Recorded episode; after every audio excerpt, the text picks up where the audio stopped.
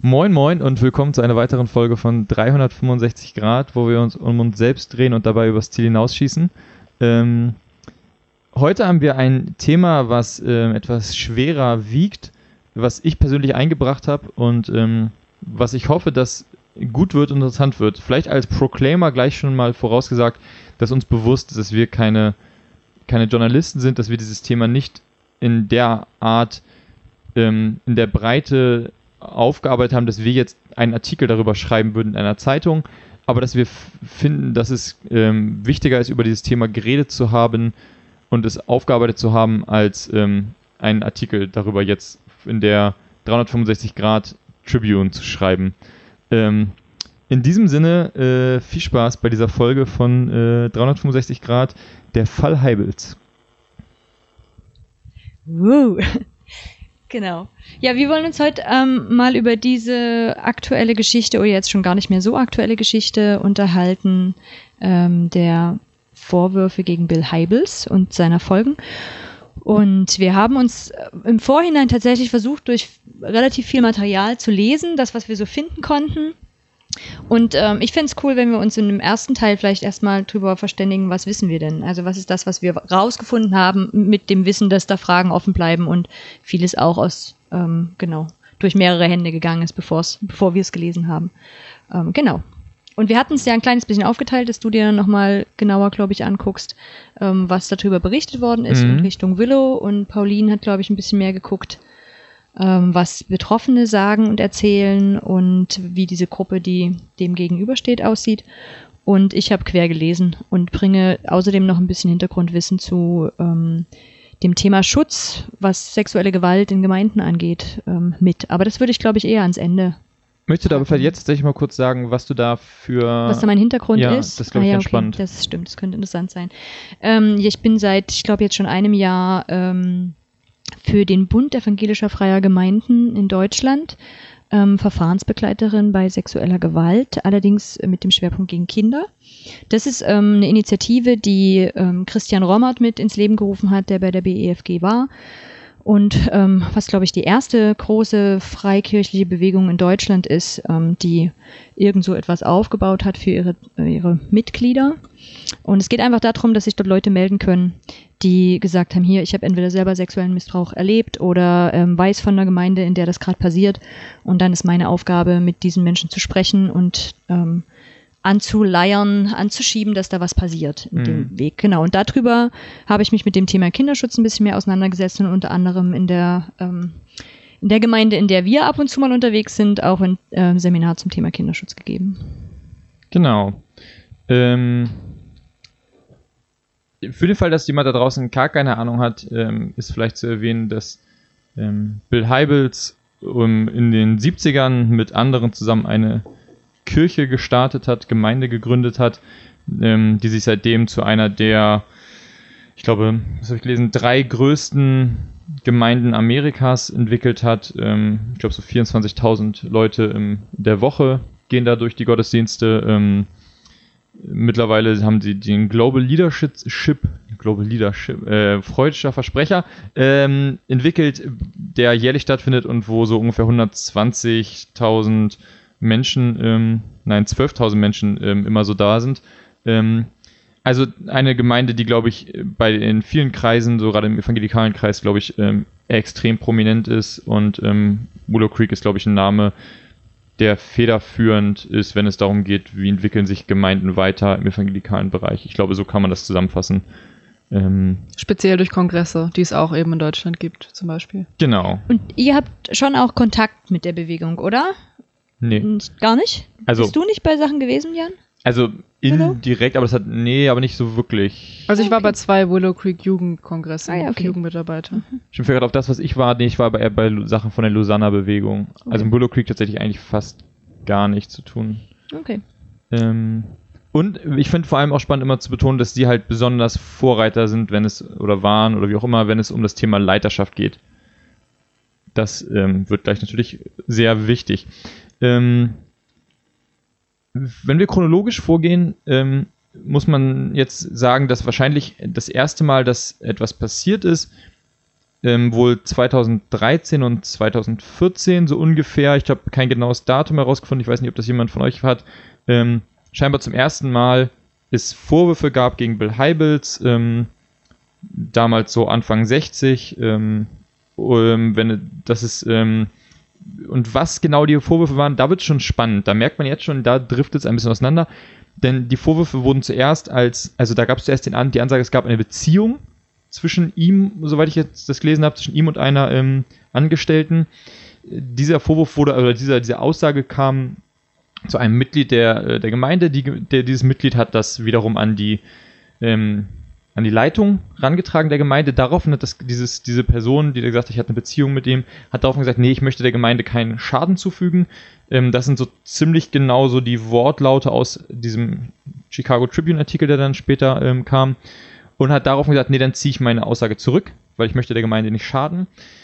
Darum, äh, die Gemeinde wusste, Leitung wusste dann aber scheinbar wohl davon, hat dann wiederum diese Person angesprochen, ähm, von wegen, was waren da? Und die Person hat daraufhin gesagt, nee, ich ziehe alles zurück. Zwischendurch hatte kam wohl noch irgendwie die Aussage, es wäre nur um Flirten gegangen und keine Beziehung.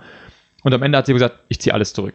Es tut mir leid, dass ich der Gemeinde und der Ehefrau Schaden zugefügt habe. War gar nichts. Ich hatte eine schlechte Zeit. Ich mochte die Gemeinde nicht so gern. Alles zurückgezogen.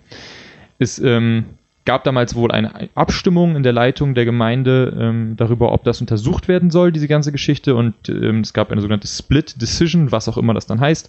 Und ähm, es gab keine Untersuch Untersuchung. An der Stelle muss man sagen, dass wir, glaube ich, relativ synonym äh, die Willow Creek Gemeinde und die Willow Creek Association behandeln werden. Das ist, das ist ja nochmal die Gemeinde und die Non-Profit-Organisation, die dranhängt.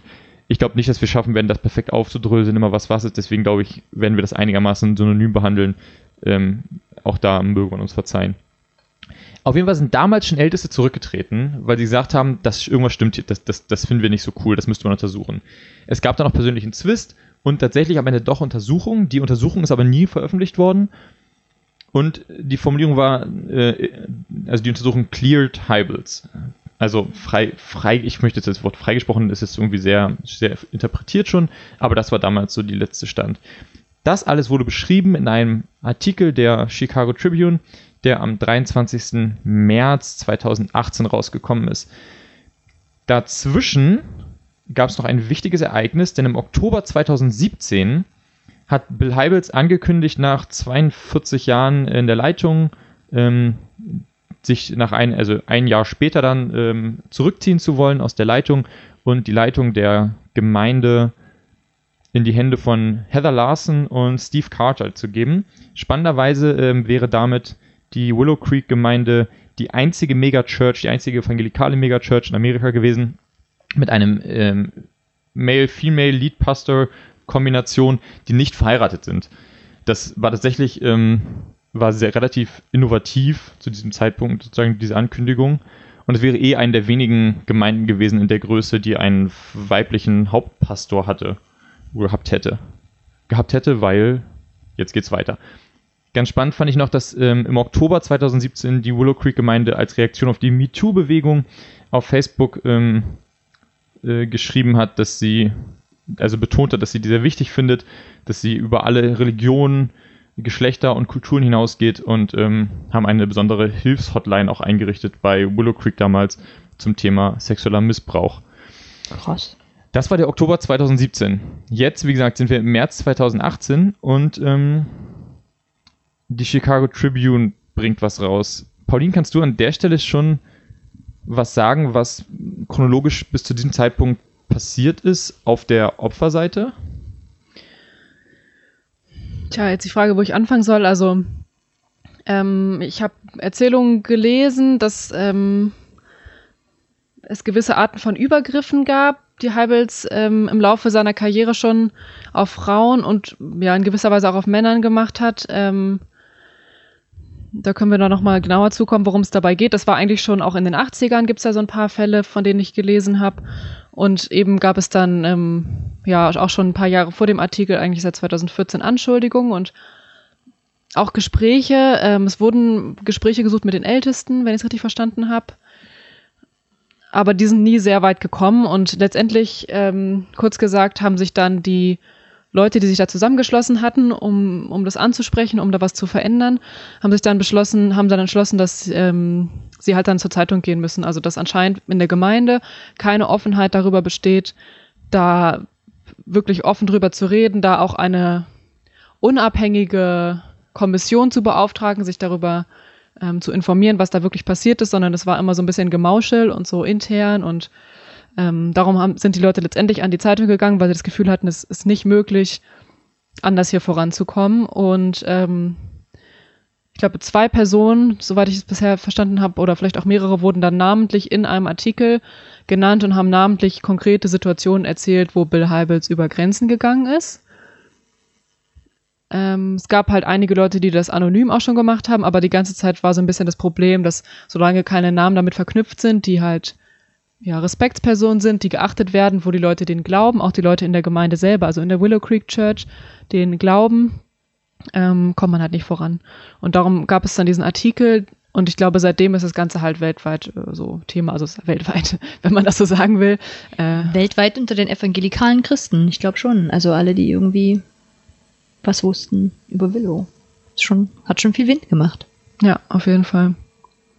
Ja, und die, die erste Reaktion war ja tatsächlich daraufhin, also in das ist alles in diesem New York, äh, in dem Chicago Tribune Artikel beschrieben, ähm, dass die erste Reaktion eigentlich war der Willow Creek Gemeinde, das haben wir durch, das, haben, das Thema haben wir damals besprochen, also die hatten ja damals scheinbar dann ihre Untersuchung, was auch immer dabei rauskommen ist, wer auch immer, also ich glaube, wer die Untersuchung gemacht hat, das steht da sogar, ähm, aber ähm, wie unabhängig die jetzt war, ist auch eine andere Frage, aber das ist tatsächlich dann damals der erste Reaktion war, die haben wir durch, das Thema ähm, ist nicht ähm, ist nicht so. Und vor allem auch immer direkt die Gegen, der direkt gegengeschossen wurde, von hier geht es darum, uns zu untergraben, hier geht es darum, die, die äh, Gemeinde anzugreifen. Und das sind Leute, die früher zur Gemeinde gehörten, die, das, die sozusagen der Gemeinde etwas Böses wollen.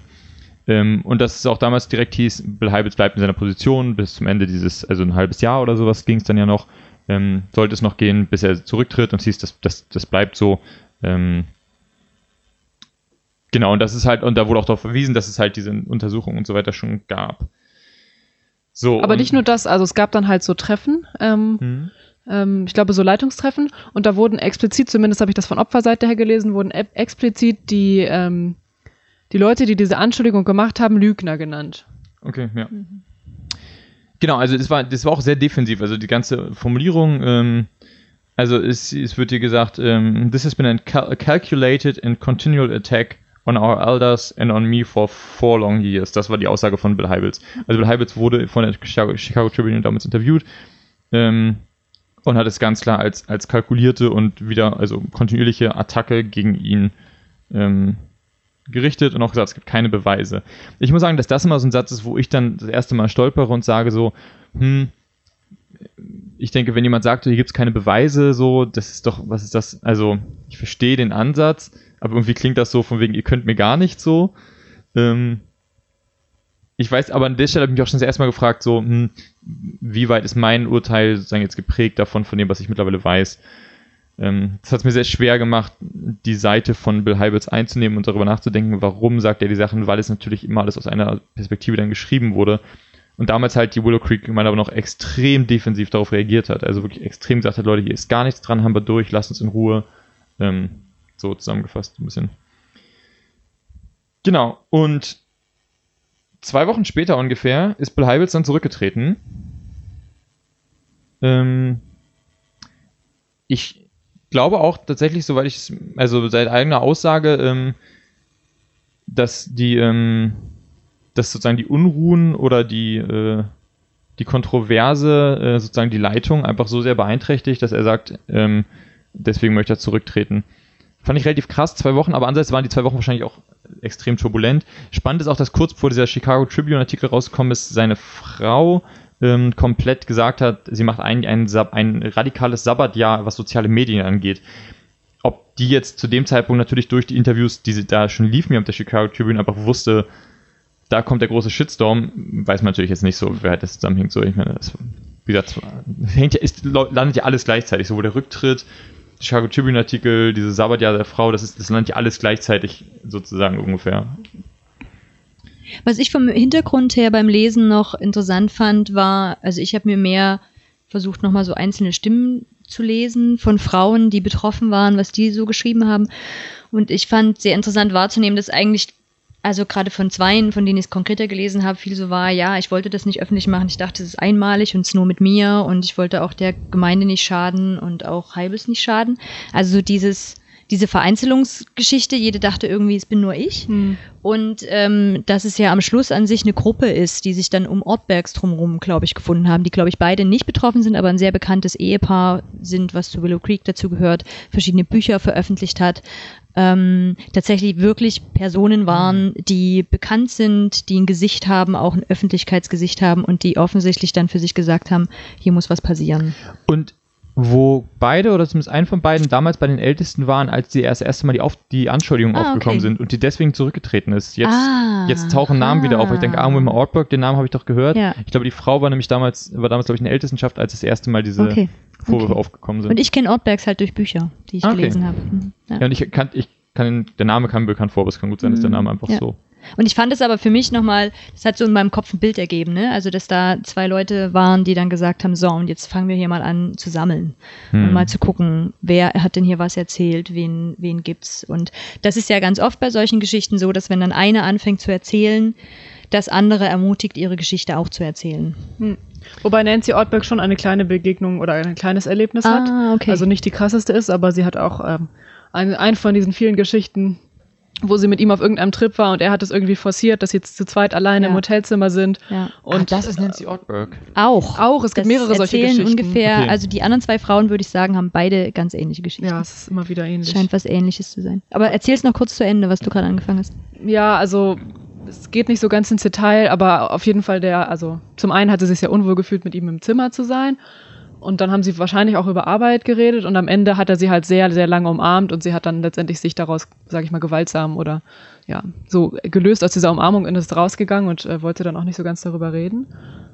Ist das die Geschichte, wo er auch im, im Bademantel Nein, das ist Nee, eine nee, also darum ist nicht die krasseste Ja. Geschichte, aber sie hat selber auch was mit ihm erlebt. Ich glaube, das trifft auf einige Frauen anscheinend Genau, zu. die Bademantelgeschichte ist das, wo es, glaube ich, darum ging, ähm, bezüglich Pornografie Dinge zu äh, untersuchen und er hatte eine Angestellte beauftragt, ähm, Filme zu holen und hat die sich mit ihr dann gemeinsam angeguckt, während er im Bademantel saß. Fand ich eine der krassen Geschichten, muss ich ganz ehrlich sagen. Okay, das ist, äh, ja, aber das ist ja wirklich, ähm, jetzt müssen wir vielleicht gucken, dass wir es nicht zu durcheinander machen. Ja. Wann ist denn der, wann ist das denn?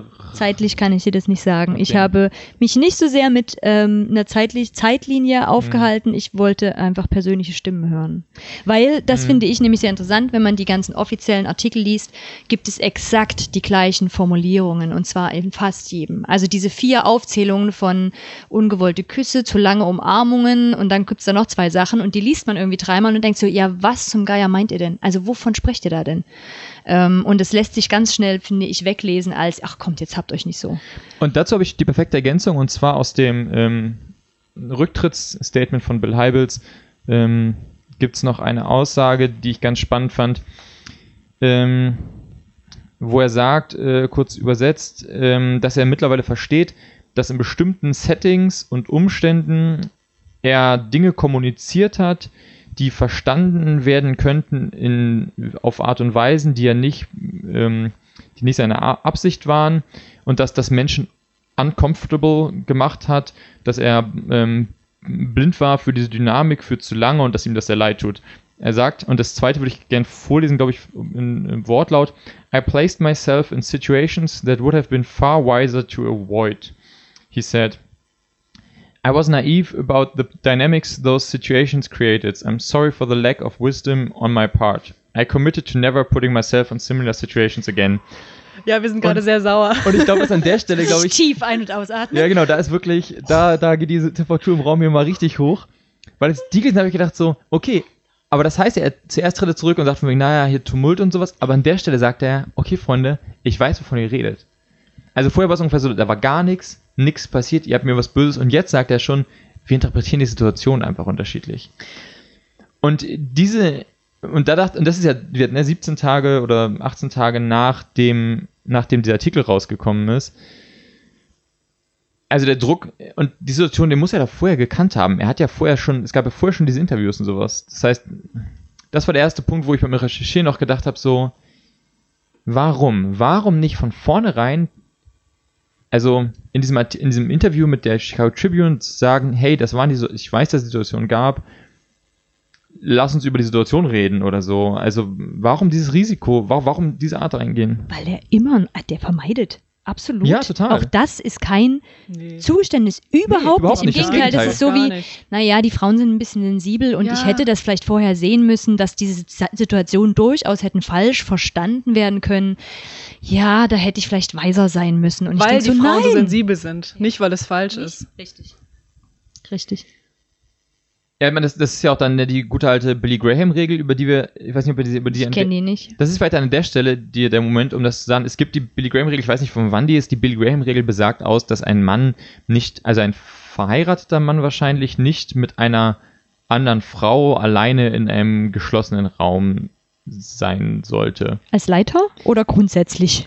Ähm, das müsste ich jetzt das Zitat irgendwie raussuchen währenddessen. Das kann ich gern machen. Ähm, Aber grundsätzlich geht es auf jeden Fall auch bei der Arbeit darum. Also ob das jetzt im Ja. Privaten so ist, ist ja auch jetzt gar nicht unser Thema, Ja. aber Ja, aber Ja. ich fände es nochmal interessant, in welchem Kontext er das gesagt hat.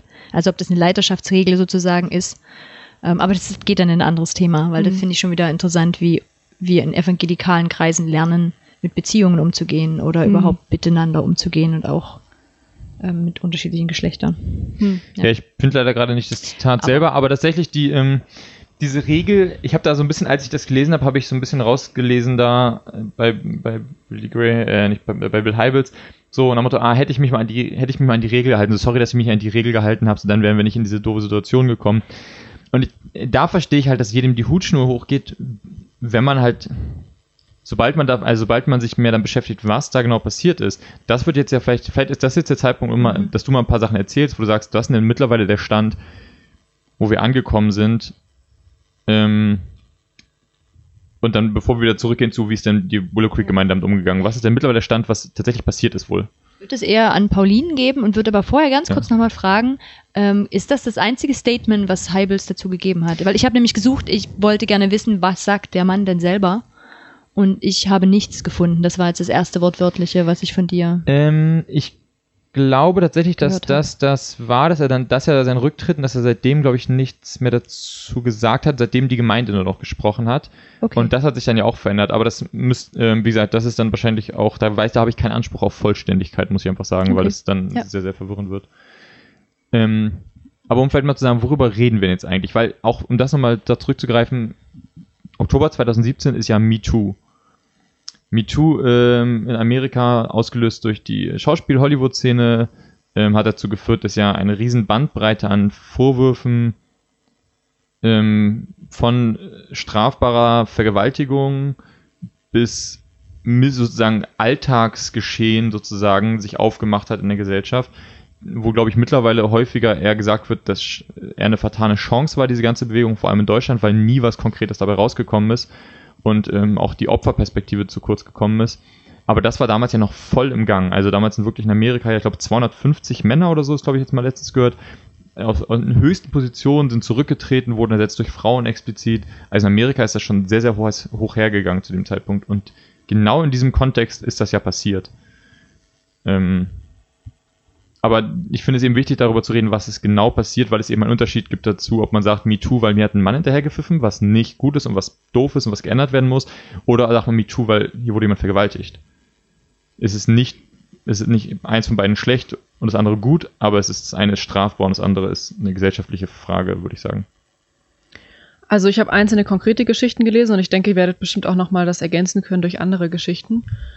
Ähm, kurz zusammengefasst, also zum einen gibt es einen allgemeinen, sag ich mal, Machtmissbrauch Männern und Frauen gegenüber. Also ja, Bill Heibels war also anscheinend sehr wenig ansprechbar auf Kritik.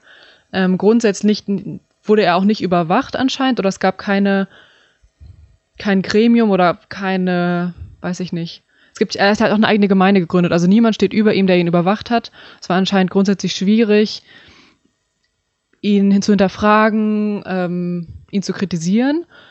Und dazu kommt dann auf der anderen Seite, dass er ein, ein Verhaltensmuster hatte, sich alleine mit Frauen zu treffen und das auch eben zu, also ja, zu initiieren, vielleicht auch zu forcieren, sich alleine mit Frauen zu treffen in Hotelzimmern oder in privaten Räumen, bei seinem Sommerhaus, auf seinem, auf seiner Yacht und ähm, vor allen Dingen also verbal Grenzen zu überschreiten, gewisse Kommentare zu machen. Äh, Umarmungen war bei sehr vielen ein Thema, also dass er sehr oft äh, lange äh, Frauen umarmt hat, ähm, was ihnen unangenehm war, also auch so 30 Sekunden lang oder hm, Entschuldigung oder sowas.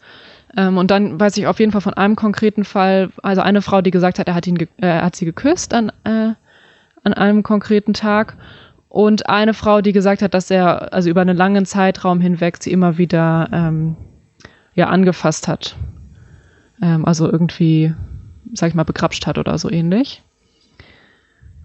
Und, ach so, und Oralverkehr war auch dabei. Also das sind jetzt so die mhm. konkretesten Sachen, die ich rausfinden konnte. Ja. Entschuldigung, Entschuldigung. Ja. Also, das ja. ziehen wir jetzt noch rein, aber das stimmt, das ist eigentlich das, ja. Das ist eigentlich, das, das, das, ist eigentlich das Dramatischste, was ich, ja, was ich rausgefunden habe. Ich weiß nicht, was ihr noch lesen der, könnt. Der, der, ich finde auch immer noch in den Beschreibungen, da höre ich halt viel diese Artikel raus, wenn man die Frau, Frauen selber hört, ist es noch ein, also ich weiß auch nicht, ob man das als Frau vielleicht auch nochmal anders liest, diese Sachen, weil ich merke so, ich kann das lesen und kann sagen, ja, jetzt komm, da ist nichts dabei. Und ich kann das lesen mit meinen eigenen Erfahrungen und ich weiß doch, da ist was dabei. Und das ist scheiße. So, also auch äh, gerade, ich glaube, als, als eine solche Machtperson Aussagen über das Aussehen von Frauen zu machen. Und wenn's, das kam häufiger, ne? Also auch dieses mal noch als Anha als kurzen Nebensatz in der E-Mail. Ah ja, pass auf, dass du weiter so gut aussiehst. Oder ey, du siehst doch wirklich gut aus. Oder, mhm. also diese Aussagen, ähm, dann eben auch, ich glaube, es gab schon auch Berührung, also dieses Streicheln, das gab es ah ja, an manchen Stellen, mehreren, Streicheln, stimmt, ja. auch Berühren von Brüsten. Ähm, auch, es gab einen Artikel, in dem die Frau beschreibt, dass er ihr, glaube ich, nochmal eine extra Massage gegeben hat. Ich weiß, ich glaube sogar mit freiem Oberkörper. Ähm, und genau, also das sind schon Dinge, die, das ist die gleiche Frau, wo es dann, glaube ich, auch zu ja, oralen ja, ähm, Verkehr kam, genau. Das sind, ich, ich finde, dass an der Stelle ist ja ganz spannend, dass ich hier sozusagen die, als Mann in der Runde dann ähm, zwei Seiten, zwei Seiten drauf Zum einen aus der so, okay, aber weißt du, da so ungefähr, da kenne ich jetzt, also ist das jetzt was, worüber sozusagen, wo man jetzt ihm den großen Vorwurf machen kann, weil Umarmung, weißt du, das ist jetzt so, ja, Umarmung. Und gleichzeitig kenne ich halt tatsächlich genug Frauen, die irgendwann mal so mir erzählt haben und so im Leben erzählt haben, oh, so hier die und so dieses, dieses Umarmen, was so in evangelikalen mhm. Kreisen und ich wahrscheinlich grundsätzlich in vielen Gemeinden total üblich ist, dass jeder umarmt jeden, egal wie sehr oder weniger man sich kennt, dass Frauen dann gesagt haben, oh, die und die Person, bei der weiß ich immer, die umarmt mich einfach immer so ein bisschen zu lange und die, da weiß das einfach unangenehm, weil ich weiß, so, der genießt das ein bisschen zu sehr, hat man das Gefühl. Und wo ich dachte so, uh, so. Und das erste Mal, als ich das gehört habe, dachte ich, oh, was, so, wie kann das denn sein? Das ist ja, so, was ist das denn für ein komischer Typ? Und dann habe ich irgendwann festgestellt, scheinbar, dass es ganz vielen Frauen bei ganz vielen Männern so geht. Und jo. ich dachte so, warum, also ist das, ist das, ist das einfach vielleicht der Normalfall, dass die meisten Frauen diese ganze Umarmkultur in, in diesen Freikirchen total furchtbar finden? Und ist ja aber nicht nur Freikirchen. Okay, ich weiß nicht, also wo es sonst noch. war vor einer Woche auf einem Geburtstag und wo ich genau wusste, okay, den einen, mit dem habe ich mich gerade lange unterhalten, den würde ich gerade gern zum Abschluss umarmen, mhm. weil ich ihn auch sehr schätze. Und daneben stand ein Mann, von dem ich wusste, ich weiß genau, das wird er zur Chance ergreifen, dass er mich auch umarmt. Ich will von ihm nicht umarmt werden. Okay. Und ich habe mir vorher überlegt, was mache ich? Und ähm, die Situation war dann genau so. Also ich wollte den anderen trotzdem umarmen, weil ich eigentlich keinen Bock mehr habe, mir von sowas so versauen zu lassen. Und dann ist der andere aufgestanden. Na, jetzt habe ich aber auch das Recht, dich zum Arm. Und dann, Hat er gesagt? Ja, na klar. Und dann bin ich bockig geworden und habe gesagt, nee, das Recht hast du nicht. Hat er sich aber auch, dein Satz ist ja auch schon dumm. Ja, der war wirklich dumm. Ich hätte ihn sonst umarmt und hätte mich danach trotzdem geärgert. Mit ja. dem Satz hat er leider mich zu sehr provoziert. Hat er dir aber auch die Möglichkeit gegeben genau. zu sagen, nee, ehrlich gesagt, hier, das, das ist nicht dein das Recht. Ist, äh, ja. Aber das ist, ja. ich will nur damit sagen, das ist jetzt nicht, das ist keine okay. große besondere Situation, sondern ich finde, das sind Alltagssituationen. Und ja. Ja, also ich, ähm, ich trage das Ganze jetzt ja auch relativ neutral vor, aber ich denke, es wird also es wird sehr klar, wenn man die ähm, Artikel liest oder auch die Berichte von den Frauen, die Blogs, dass sich alle dabei sehr unwohl gefühlt haben. Also darum haben die das ja am Ende auch ans Licht gebracht. Es wird bestimmt noch viel mehr Frauen geben, die das betrifft, die das weder anonym noch mit Namen ans Licht gebracht mhm. haben, so, ne? Und der Punkt ist für die meisten ja, warum sie das am Ende gesagt haben, ist, weil sie dann eben gemerkt haben, dass es anderen auch so geht. Sie selber haben sich, also sie haben das halt auch abgewogen, das hast du vorhin ja auch ange, angedeutet, Hannah. Sie haben das abgewogen mit dem, mit dem Wert der Gemeinde, mit dem Wert der Arbeit von Bill Hybels. Will ich jetzt das in Gefahr bringen? Möchte ich da irgendwie dem einen Stein in den Weg legen, nein, also bleibe ich jetzt still oder ich rede nur mit dieser einen und sage, nein, du darfst es aber doch nicht weiter erzählen. Aber sie haben sich unwohl gefühlt. Also es hat sie lange begleitet. Manche Sachen sind ja schon eben 40 Jahre her. Das hat ja dann wiederum die, äh, die Gemeinde oder die Ältesten haben das ja auch gegen diese Stories gesagt, ja, das ist schon so lange her, das kann man jetzt nicht mehr irgendwie hier bearbeiten oder so. So in die Richtung. Ähm, aber anscheinend hat die Leute das ja noch lange bearbeitet, sie haben das äh, verarbeitet und sie haben das nicht, ähm, sie haben das nicht vergessen. Und es hat sich ja weiterhin immer so fortgesetzt. Also es, es gibt alte Geschichten und es gibt neuere Geschichten. Ja, ich finde dieses Unwohlsein, ähm, das lese ich auch in der, im Statement von Willow Creek. Ähm, ich glaube, es ist das übersetzte, also auf der Willow Creek Deutschland-Seite ähm, gibt es eine Übersetzung ähm, des Statements der aus Amerika. Ich, zumindest so verstehe ich das. Und da wird ähm, auch gesagt, wir wissen, dass an den Geschichten, die wir gehört haben, etwas Wahres ist. Es ist wahr, dass Bill unangemessene Entscheidungen darüber traf, wie er bestimmte Besprechungen durchgeführt hat. Es ist wahr, dass die Frauen, die ihre Geschichten erzählten, sich sehr unwohl fühlten und den Eindruck hatten, dass Bill ihnen Unrecht getan hatte. Und dann geht es um Rechenschaftspflicht, dass die Ältesten auch mehr machen sollen und so weiter. Aber auch da bleibt es ja, also es bleibt ja bei dieser Formulierung, die, die unglaublich defensiv ist und, und ich finde an der Stelle habe ich mir gedacht, so, das, das klingt total nach so PR-Sprech. Also das ist total Schadensminimierungs-PR-Sprech und es ist nicht Aufarbeitung. Und es gibt keine Schuldzuweisung. Ja. Also gar nicht. Also es gibt, finde ich, nicht die Aussage, dass Bill Hybels sich falsch verhalten hat. Oder dass er seine Macht falsch gebraucht hat. Also es, mir fehlt die Aussage, Bill Hybels war übergriffig. Genau, es geht ja um die unangemessen, also die Formulierung unangemessene Entscheidungen, wie man bestimmte Besprechungen durchgeführt hat. Dadurch haben sie sich unwohl gefühlt, aber es ist ja nichts passiert. Genau, aber das, Genau. das aber wenn du jetzt auf der anderen Seite sagst, naja, er hat sich irgendwie, also ich, das wäre mal spannend, die Geschichte würde mich interessieren, er hat im Bademantel sich mit einer Frau zusammen irgendwie Pornos angeguckt. Das ist jetzt was anderes, als zu sagen, er hat unangemessene Entscheidungen Ich darüber getroffen, wie man. Besprechungen trifft. Ja. Kann, also weißt du, Ja, das ist der, der Hauptartikel ähm, aus der New York Times, glaube ich, war das. hm, Ich kann mal kurz ähm, reingucken. Ich habe ihn nochmal aufgemacht. Der ist jetzt wohlgemerkt ähm, deutlich später. Der ist Anfang August letzten Jahres. Mm, hieß, Anfang es, August 2018. hieß es Ja. das ist ja nicht so lange, Superstar, das ist eineinhalb Wochen, das ist genau dann August. ah, August, sorry, aber August. Ja. hieß es Superstar Pastor. Und das ist von einer Frau, die ähm, Pat Baranowski und die ist ähm, auch war sehr eng befreundet mit ihm und seiner Frau und ist da auch mehr oder weniger mit in das Haus, glaube ich, aufgenommen worden, hat da zwei Jahre lang mitgelebt. Und ähm, berichtige mich, wenn ich falsch liege, aber ich denke, dass sie das war. Und Ja. sie hat halt wie als Assistentin, glaube ich, für ihn gearbeitet. Vielleicht irgendwie als Sekretärin oder so und hat halt ähm, dadurch viel Kontakt gehabt. Und das ist so eine, also ich erzähle die gerade ein kleines bisschen ausführlicher, weil das passt ganz gut, wenn ich nachher nochmal was so ein bisschen zu Strukturen sage, was Gemeinden angeht und wie vielleicht auch Missbrauch ähm, entsteht. Ähm, genau, also die hat damit gewohnt, die kam vorher ein bisschen aus einer Notsituation, war gerade frisch geschieden, das heißt auch, ich würde jetzt mal sagen, verletzlich, war sehr, sehr dankbar, dass sie dort diese Stelle gekriegt hat, war dieser Gemeinde insgesamt sehr, sehr dankbar, ähm, dass sie die so aufgenommen haben, dass sie auch da diese Freundschaft bekommen hat von Heibels. Und ähm, genau, und dann gibt's halt von ihr gibt's solche Aussagen wie he offered her a back rub in front of the fireplace, also ja, den Ja. Rücken massieren ähm, und sich dazu aber auch hinzulegen mit dem Gesicht nach unten. Ähm, Dann hat er ihren BH geöffnet. BH geöffnet, genau. Und da, jetzt gucke ich mal, ob ich die Geschichte finde, das von ihr war. Mit den Pornos. Nee, ich glaube, auf die Schnelle jetzt. Schade. Aber du hast ja auch gelesen, Pauline, oder? War die dir jetzt neu?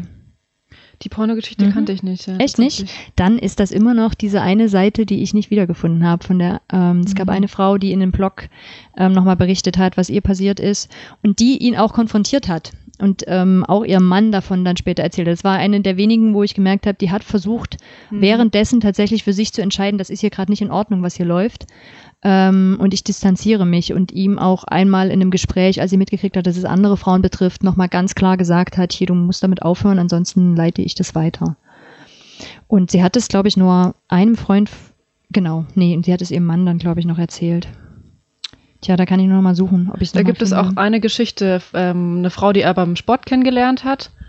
Und ähm, die dann auch, ja, ähnlich wie bei anderen immer wieder dieses, äh, diese, dieses Alleinsein, diese Kommentare. Ähm, und dann hat sie ihn auch konfrontiert nach längerer Zeit. Er hat sie dann zum Beispiel, wenn sie beim Sport nicht mehr war, sie angerufen und es wurde ihr halt irgendwann zu viel. Er hat sie dann halt nämlich auch, sie und ihren Mann zur Gemeinde eingeladen. Dann haben sie sich in der Gemeinde sehr wohl gefühlt und dann war der Konflikt halt wieder eben sehr groß. Ja, okay, die Gemeinde und ich möchte da bleiben, aber ich möchte ihn nicht sehen, ich möchte ihm aus dem Weg gehen. Dann hat sie, ist sie zu ihm ins Büro gegangen und meinte, ja, ich möchte ähm, nicht mehr Kontakt haben und ich habe mich sehr unwohl gefühlt und hat es halt ihm auch gesagt, wie das ihr damit ging und er hat, er hat das gar nicht, also er hat gar nicht darauf reagiert, er hat nicht gesagt, oh, tut mir leid, dass es das so rübergekommen ist. Also ganz offensichtlich, mhm. auch da, bei, sag ich mal, bei so, das hätte man ja noch gut klären können, sag ich mal, ne? Aber da hat mhm. er dann mhm. auch gar nicht darauf reagiert, war nicht bereit, das einzusehen und damit war das dann gelaufen. Ich habe es gefunden. Hm. Es war doch Pat Baranowski und ich äh, fasse es einfach mal zusammen, was hier steht, eben dass in den späten 80ern hat die evangelikale Welt sich sehr, ähm, sehr gegen diese Pornografie gestellt oder gekämpft und da hat Mr. Heibels ähm, Mrs. Baranowski beauftragt, halt ähm, mal genau, also da so eine Anti-Pornografie-Kommission zu gründen oder zu ähm, veranstalten und ähm, er hat es Forschung genannt und sie damit beauftragt, dann halt verschiedene Videos zu holen ähm, und zu ihrer großen Peinlichkeit, ich weiß nicht, Embarrassment, ähm, hat er sie halt dazu gebracht, es mit ihm zu gucken, während er in einen Badeanzug, äh, Badeanzug, Bademantel gekleidet war. Ähm, genau. Und das finde ich, also ich glaube, mir ging das, ähm, ich habe das vorher tatsächlich eher auch so leicht gelesen, wie mhm. eben das so beschrieben worden ist. Und das ist, glaube ich, was, was mich innerlich echt wütend macht, wenn ich denke, mit diesen vier leichten Worten, die die da hingeschmissen haben, werden solche Situationen beschrieben. Und das, also, das ist, also, das ist mehr als übergriffig. Das ist. Findest du nicht, dass das einfach nur eine unangemessene Besprechung ist? ich meine, es ist, es ist, es ist natürlich ist natürlich absurd, wenn man es halt so gegeneinander liest. Absolut absurd. Und ich krieg's auch in meinem Kopf nicht hin, ähm, dass Bill Heibels das hinkriegt, das immer noch als unangemessene Besprechung zu betiteln. Also wie viel Verdrängung muss ein hm. Mensch haben? Hm. Und ja, ich vermute, ist ja, dass das die Ältesten gesagt haben. Ja, ja nicht es, nur. Ja, okay. Also weißt du, wenn es Bill Heibels gesagt hätte, dann würde ich sagen Schutzmechanismus oder was auch immer, oder uneinsichtig, aber dass in dem Moment sich halt dann die Ältesten später dahingestellt haben und das halt gesagt haben und gesagt haben, da ungefähr, da ist was schiefgelaufen und anstatt dann zu sagen, lass uns weiter, lass uns irgendwie das anders, also ich glaube, da war halt immer noch, ich meine, 42 Jahre Leitung, da war, glaube ich, einfach extrem noch dieser Reflex da, wir müssen Bill Heibels schützen. Das haben sie auch vorher schon gemacht, nicht wahr? Also das kann man ja auch festhalten, also dass sie das auch schon gemacht haben, bevor das alles rausgekommen ist. Sie hätten ja schon viel früher eingreifen können, sie hätten ja schon viel früher was gegen ihn tun können, aber anscheinend hatten sie auch nicht die, die Kraft dazu, ähm, ja, also ihn irgendwie in Frage zu stellen oder was zu ändern. Es ist dann ja, es ist dann ja spannenderweise weitergegangen. Genau, damit, ich wollte gerade sagen, erzähl doch mal noch weiter ähm, die nächste Untersuchung und auch du müsstest noch das Rätsel auflösen, warum es jetzt doch keine Doppelspitze gibt bei Willow. Genau, weil er dann nämlich im September 2018. Ähm, 2018, genau, aber jetzt bin ich gerade, eigentlich müsste es im, genau, es müsste im im Juli, Juni 2018 müsste es gewesen sein, ähm, da dann die ersten ähm, Berichte gab über, ähm, über das äh, von, von ähm, einer externen unabhängigen Untersuchungs- und Beratungsgruppe. Ähm, und das alles irgendwie noch sehr, da wurde glaube ich, die wurde, glaube ich, ziemlich eingesetzt und es war alles noch sehr im Fluss. Spannend wird es dann im ähm, im August Genau, im August wiederum ist ähm, dann zuerst ähm, der Teaching Pastor, der damals, also es waren diese Teaching Pastor und Lead Pastor, die beide eingesetzt wurden als Nachfolge. Ähm, Lead Pastor war Heather Larson und der Teaching Pastor ähm, Steve Carter. Genau, Steve Carter. Ähm, zuerst ist Teaching Pastor, danach ähm, Heather Larson und die gesammelten Ältesten zurückgetreten. Mit der Aussage von Steve Carter, ähm, dass er nicht lange, länger in der Gemeinde ähm, mit gutem Gewissen ähm, weitermachen kann. Und Wegen der Art und Weise, wie die Ältesten mit der Sache umgehen. Also er hatte sich einzeln mit Opfern getroffen. Ja. Und ähm, fand den Umgang von der Leitung, also von den anderen Ältesten oder beziehungsweise von Ältesten halt nicht in Ordnung. Fand, dass man das ähm, ja mehr aufarbeiten muss und es war halt nicht möglich. Genau, und dass es da auch dann so Aussagen war wie We trusted Bill and this clouded our judgment. Von einer ähm, ältesten, ähm, Missy Rasmussen. Ähm, und äh, zu dem Zeitpunkt äh, sozusagen sind dann tatsächlich ist dann die gesamte Führung einmal zurückgetreten. Und, ähm, Und das, ähm, und, ja, und dann später gab es, hier gibt es den Satz, ähm, dass sie glauben, dass die Sünden von Heibels darüber hinausgegangen sind, über das, was sie an, auf, der, auf der Bühne, wo sie zugegeben haben. Ähm, und dass diese, dass seine Aktionen äh, sinnvoll waren. Ähm, und dass sie die, sozusagen die, die Accountability ähm, ab, sozusagen resisted haben, äh, die sie, die sie gebraucht hätten. Also sie haben sich nicht sozusagen, sie sind nicht, wie sagt man, ähm, Verantwortung, würde ich sagen, ist das Wort tatsächlich, ne? dass sie nicht die Verantwortung sozusagen da gezeigt haben, die sie hätten zeigen müssen. Ähm, und sich explizit bei Nancy Ortberg, Nancy Beach ähm, Ja. und Wanda Dyer äh, entschuldigt. Ähm, Das finde ich nochmal ganz wichtig. Ja, also gerade nach dem, was du auch gesagt hast, die, dass sie öffentlich auch als Lügner bezeichnet worden sind, die Frauen. Und ich finde Mhm. es ganz wichtig von der Larsen, ich weiß gerade ihren Vornamen nicht, ähm, Heather. Heather Larson, die nochmal ganz klar auch sich da entschuldigt hat und gesagt hat, wir sind da nicht korrekt mit euch umgegangen. Das war nicht in Ordnung. hm. Und das ist was Wichtiges für Opfer. Ab, also hm. finde ich deswegen auch, also wenn das wirklich so gesagt worden ist. Ich finde auch den Satz spannend, we have no reason not to believe you. Ähm, also, das, was ja genau das, was ja genau die Grundeinstellung ist, wo ich sagen würde, warum nicht von vornherein, also ich verstehe warum. Und ich verstehe, dass es extrem herausfordernd ist, als Leitung sich von vornherein hinzustellen und zu sagen, aus dem und, also, wir sind hier geprägt, aber ich sag mal so, dann wäre die Verantwortung zu sagen, vornherein, wenn man merkt, man kann nicht sagen, wir, wir glauben euch erstmal nicht, nicht, Hm. ähm, dann zu sagen, von rein, wir holen uns jemand Unabhängiges und wir, wir müssen eben nicht die Verantwortung tragen. Ein Leiter, der uns, dem wir seit, mit dem wir seit 20 Jahren zusammenarbeiten, in Heather Larsens Fall, ich weiß nicht, ob Steve Carter auch schon so, ich glaube, der hat noch nicht so lange da gearbeitet, sondern sagt so, ich nehme jetzt die Verantwortung auf mich, so jemandem so, solche Vorwürfe zu untersuchen. Ähm, ich glaube, wenn wenn es darum geht, um die Frage, was kann man mitnehmen, ist das, glaube ich, einer der ersten Schritte, dass es halt an der Stelle den einfachen Weg gegeben hätte, zu sagen, wir machen es nicht selber. Ähm, Ja, auf jeden Fall. Aber sind wir da jetzt schon so ein bisschen im Übergang, von dem die Geschichte nochmal zu rekonstruieren, um dann nochmal zu schauen, was macht das mit uns? Oder ich, das ist auch eine, eine Frage, Jan, die mich an dich nochmal interessieren würde. Du, also solange wie wir drüber reden, diesen Podcast zu machen, Mhm. höre ich von dir auch, dass dich dieses Thema bewegt.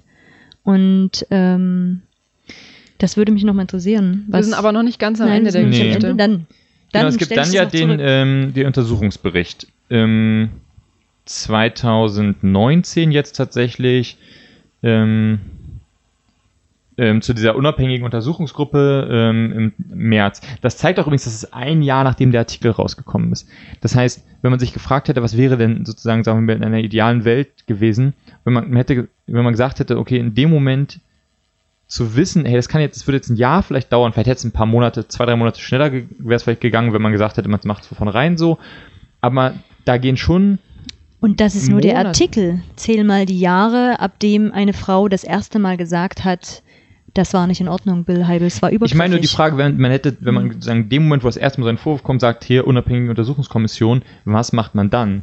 Die Frage wäre ja, hätte man in der Zeit dann schon sagen müssen, sozusagen, na, solange es kein äh, ohne Schuld, äh, wie sagt man sozusagen, bis im Zweifel sozusagen für den Angeklagten und bis dieser unter, bis da ein klarer Besuchung, äh, Untersuchungsbericht rauskommt, sagen wir einfach, wir machen erstmal so weiter, sagen aber, wir warten es ab. Das, das sind die Fragen, die ich mir dann gestellt habe, weil ein Jahr ist eine lange Zeit. In diesem Jahr wäre ursprünglich Bill Heibels ganz normal zurückgetreten, also wäre endgültig in Ruhestand gegangen und so, all das wäre in diesem Jahr passiert. Ähm, Jetzt sind wir, glaube ich, schon wieder im Übertrag. Ja. Ich würde nochmal, Pauline, du hattest Mhm. gemeint, da gibt es noch Dinge, die noch offen sind, die wir noch nicht wissen gerade. Genau, also dann ja, ist der Bericht ja im März dann rausgekommen. Ähm, 2019. ja, Mhm. genau, Entschuldigung. 2019 hat dann ja auch grundsätzlich den Frauen Recht gegeben. Also es, es ist halt sehr zusammengefasst. So kann man vielleicht dazu sagen. Und ich habe auch ähm, von einer die, aus dieser Gruppe, äh, von den Betroffenen und ja, die sich dafür eingesetzt haben, auch sehr viel Missmut über den Bericht rausgelesen, also dass irgendwie auch nicht alles korrekt ist und auch einige Sachen durcheinander gebracht sind und so weiter.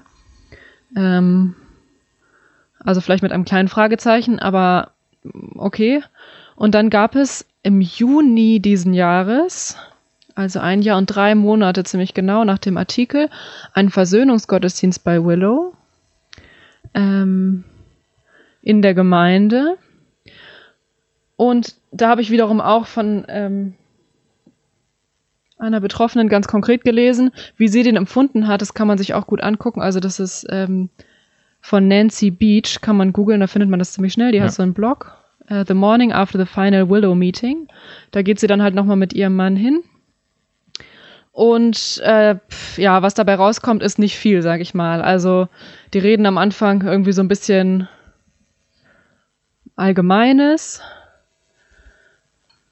Ähm, ja, so zum Thema Versöhnung und dass man irgendwie hier äh, bei sich selber zuerst anfangen soll und nicht andere verurteilen soll und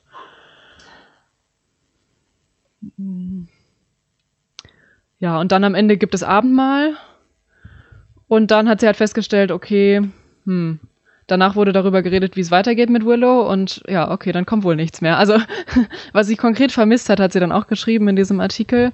Ähm, also sie hätte sich irgendwie gewünscht, dass man einfach konkret wird. Ja, es wurde immer noch nicht gesagt, was genau Bill Halbitz eigentlich getan hat. Ähm, also sein Machtmissbrauch und auch konkret diese sexuellen Übergriffe. Ähm, es wurde nicht gesagt, dass das eben vier, fünf Jahre gedauert hat. Es wurde sich nicht konkret eben nochmal entschuldigt. Anscheinend wurde das ja im, äh, im im August vor, vorigen Jahres ein bisschen gemacht, aber hier wurde das nicht nochmal angesprochen, dass sie sich eben entschuldigt haben bei den Leuten, die sie Lügner genannt haben, die sie total äh, diffamiert haben. Übrigens auch, also was zur Folge hatte, dass die Leute, zum Beispiel diese Nancy, äh, Nancy Beach, die damals in dem Artikel von der Chicago Tribune auch ihren Namen äh, hat nennen lassen, die hat auch total viel Hate äh, und äh, Shitstorm und so weiter bekommen auf Instagram und das muss man sich ja vorstellen, das ist ja wahrscheinlich auch von Gemeindemitgliedern und Leuten, die halt also Christen sind, die diese Gemeinde toll finden, die diese Bewegung unterstützen, die haben die total heftig angegangen. Und das ist ja alles eine Folge davon, wie die Gemeinde darauf reagiert hat. Also dass halt gesagt wurde, nee, die lügen, das ist alles Schwachsinn, die wollen uns hier ähm, die Arbeit kaputt machen. Und darum haben die Leute so darauf reagiert. Und dafür wurde sich halt auch nicht entschuldigt. Ich würde gerne dazu einen Satz vorlesen aus von globalleadership.org. Ähm, We also want to, also als ähm, Reaktion damals auf diesen äh, Bericht, ähm, we also want to restate, we have already publicly re expressed remorse and regret prior to the leadership summit that we should have showed more support to the women who subsequently came forward with their concerns. For that we are deeply sorry. Aber an dieser Stelle, ich finde das ganz spannend, weil ich tatsächlich jetzt in den letzten, durch die letzten drei, vier Stunden durch dieses Gespräch nochmal gemerkt habe, dass sie an, weil ich dachte, auch eigentlich ganz cool, dass sie immer wieder, ja, irgendwie sich entschuldigt haben, dass sie Leitung ausgewechselt haben, dass sie gesagt haben, das funktioniert so nicht, wie wir es machen.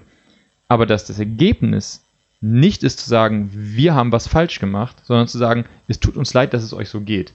Und ich merke das beim Lesen jetzt erst, dass das sich durchzieht, dass auch an dieser Stelle sozusagen hier als, hey, ne, also wir sagen, wir, wir bereuen es total, wie wir mit euch umgegangen sind und wir möchten euch unterstützen und sowas. Aber zu sagen, da ist einfach was Schlimmes passiert.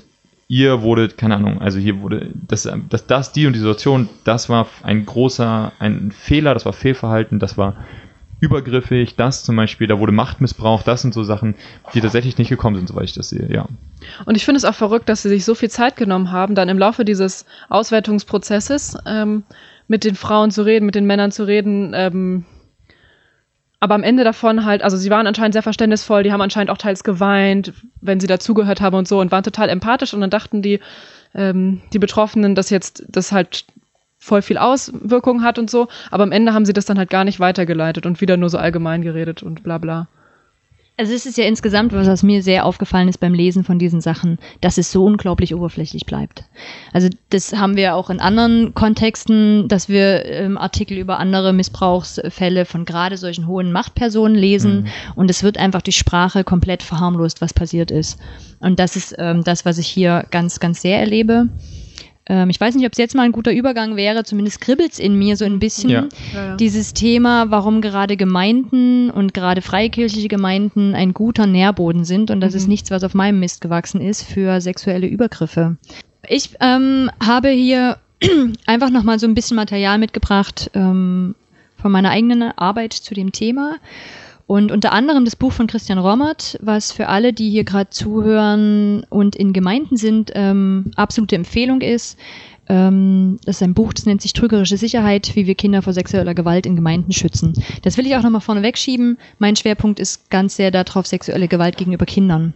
Und Bill Heibels ist gerade sexuelle Gewalt, und ich würde es tatsächlich so nennen, um es einmal klar auszusprechen, ja. ähm, gegenüber Erwachsenen. Das muss man einfach nochmal im Hinterkopf haben. Ich finde trotzdem, dass sich ganz viele Parallelen finden lassen und ähm, Christian Rommert hat unter anderem an einer Stelle beschrieben, warum gerade unsere freien Gemeinden Nährboden sind für sexuelle Gewalt. Und das würde ich ganz kurz reingeben, weil man das in dieser Geschichte an ganz vielen Stellen sehen kann. Also dieses häufig sehr familiäre und sehr, sehr dichte Miteinander. Es gibt ganz oft in evangelikalen Kreisen ein kompliziertes Verhältnis zum Thema Sexualität, also wenig Offenheit darüber zu sprechen. Mhm.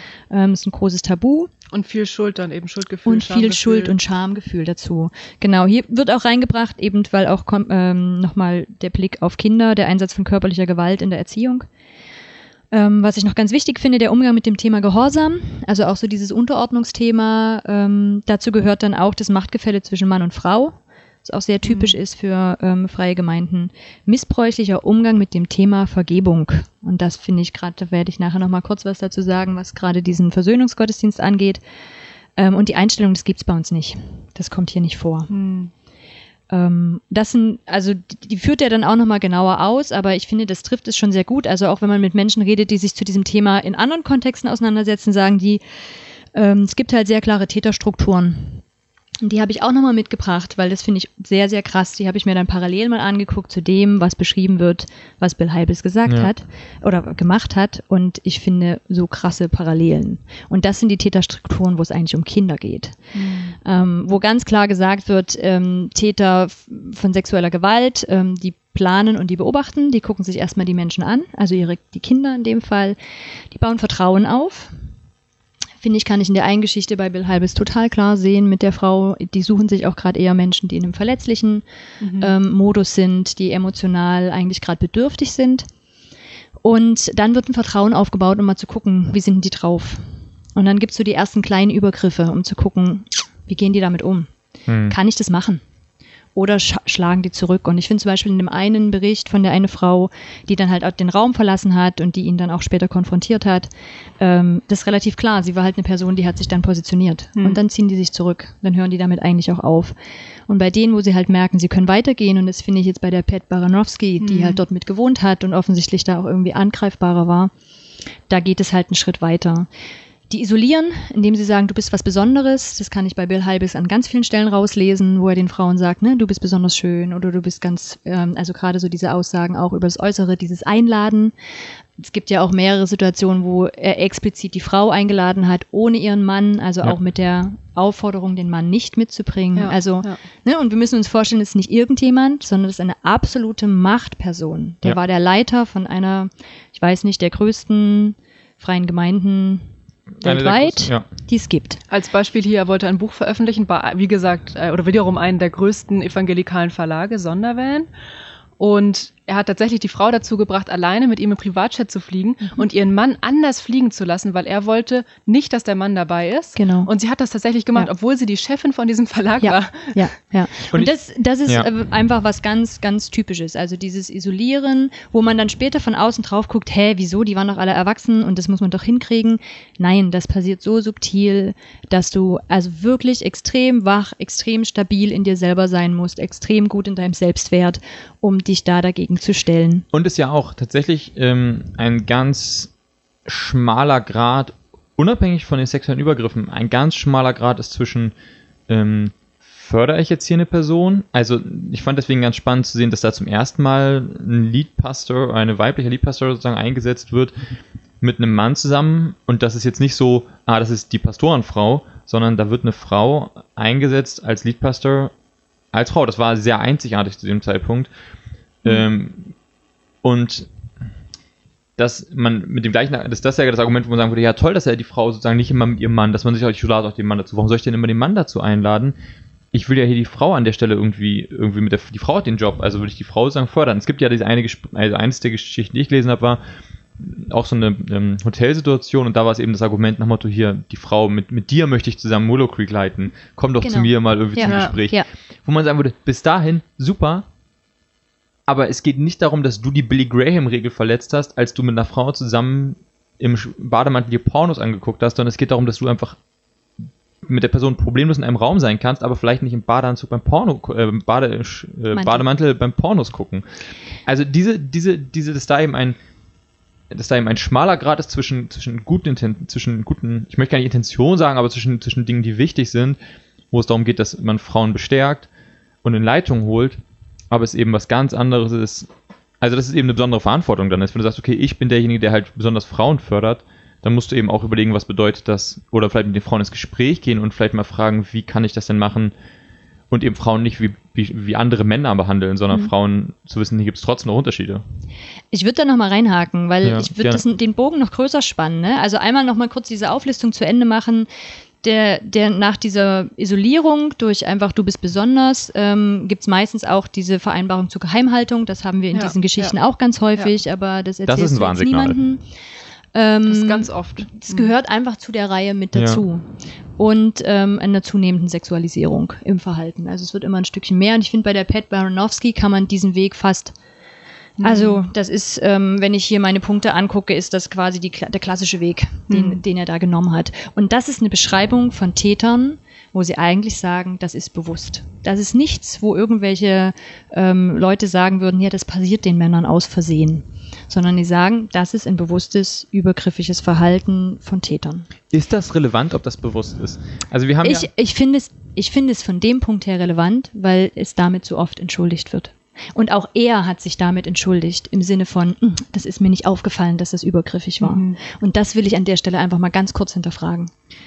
Ich kann mir vorstellen, dass er das verdrängt hat im Nachgang, wegen mir, Mhm. aber ich finde sein Vorgehen zu klassisch.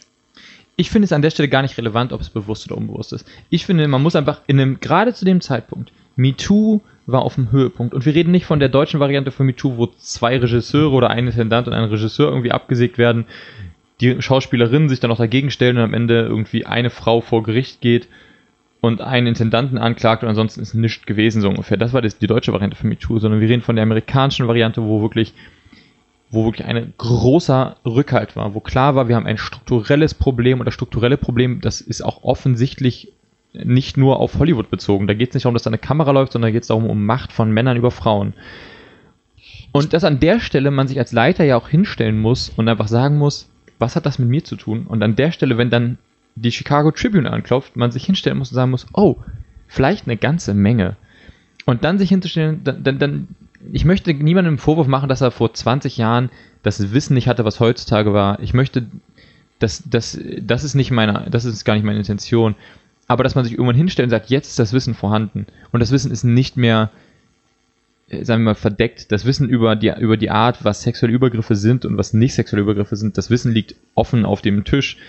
Und da muss man sich irgendwann mal hinstellen und sagen, ups, da habe ich einfach einen sexuellen Übergriff. Da bin ich sexuell übergriffig geworden. Ich finde, das ist der Punkt eigentlich, was ich erwartet hätte und was, was möglich gewesen wäre. Oder was, was nötig gewesen wäre sogar. Ich würde immer noch mal kurz einen Schritt zurückgehen, weil wir sind schon sehr bei diesem, was ganz konkret ähm, sollte eine Person tun oder wie hätten die Leiter damit umgehen müssen. Ich finde das, was, was ich sehe, wenn ich mir zum Beispiel dieses Buch auch angucke ähm, oder auch so lese, wie entsteht das denn, sexueller Missbrauch, dann hat es immer was mit Strukturen zu tun, in denen das auch passiert. Also ja, es gibt die Täter und da kann ich mich irgendwie noch streiten, ob das bewusst oder unbewusst ist, aber diese Täter suchen sich Strukturen, in denen es ihnen leicht gemacht wird. Hm. Und in unseren freikirchlichen Gemeinden, da bin ich jetzt ganz provokativ, wird es ihnen leicht gemacht. Dann lass uns darauf doch eingehen und, Durch diese Strukturen. und, die, und konkret über Strukturen reden, weil ich kenne die äh, Strukturen von Mm. Willow Creek nicht gut genug. Und genau. Aber ich würde gern Leider. Ich habe es versucht rauszufinden, weil ich es wirklich gerne hätte wissen wollen. Ich habe, also ich gucke dann, ich sehe natürlich das dann ganz oft auch. Ich habe mir die Leiterstruktur angeguckt und es sind halt neun Männer und drei Frauen, was ich einfach Ja, schon gut, mal ja. auffällig finde. Relativ klassisch für freie Gemeinden, aber trotzdem auffällig. Ich habe nichts gefunden, woher kommen diese Leiter? Also ich weiß nicht, werden Leiter, Leiterinnen dort gewählt? Werden die von irgendjemandem berufen? Hat Bill Heibels die eingesetzt? Wie kommt man bei Willow in Leiterschaft? Aber lass uns So. doch, wenn du sagst, es betrifft das in Deutschland, bin ich dafür, lass uns es konkret machen und über Strukturen reden. die eben dazu führen, die eben Ja. jeder der jetzt, jeder Genau. der ZuhörerInnen, der, Mhm. die, der, die jetzt irgendwie, irgendwie sich das vielleicht gerade anhört und, und an seine Gemeinde denkt und sagt, ja, aber bei uns ist das ja anders. Und jetzt uns jetzt mal so fies sein und zu erklären, ganz abstrakt, warum es Okay. eben nicht anders ist. Ja. Also ich glaube, ich habe mir die zwei Hauptpunkte, die ich für mich rausfinde, wo ich so sage, okay, darauf müssen wir achten in unseren Strukturen, ähm, sind Transparenz und Beteiligung.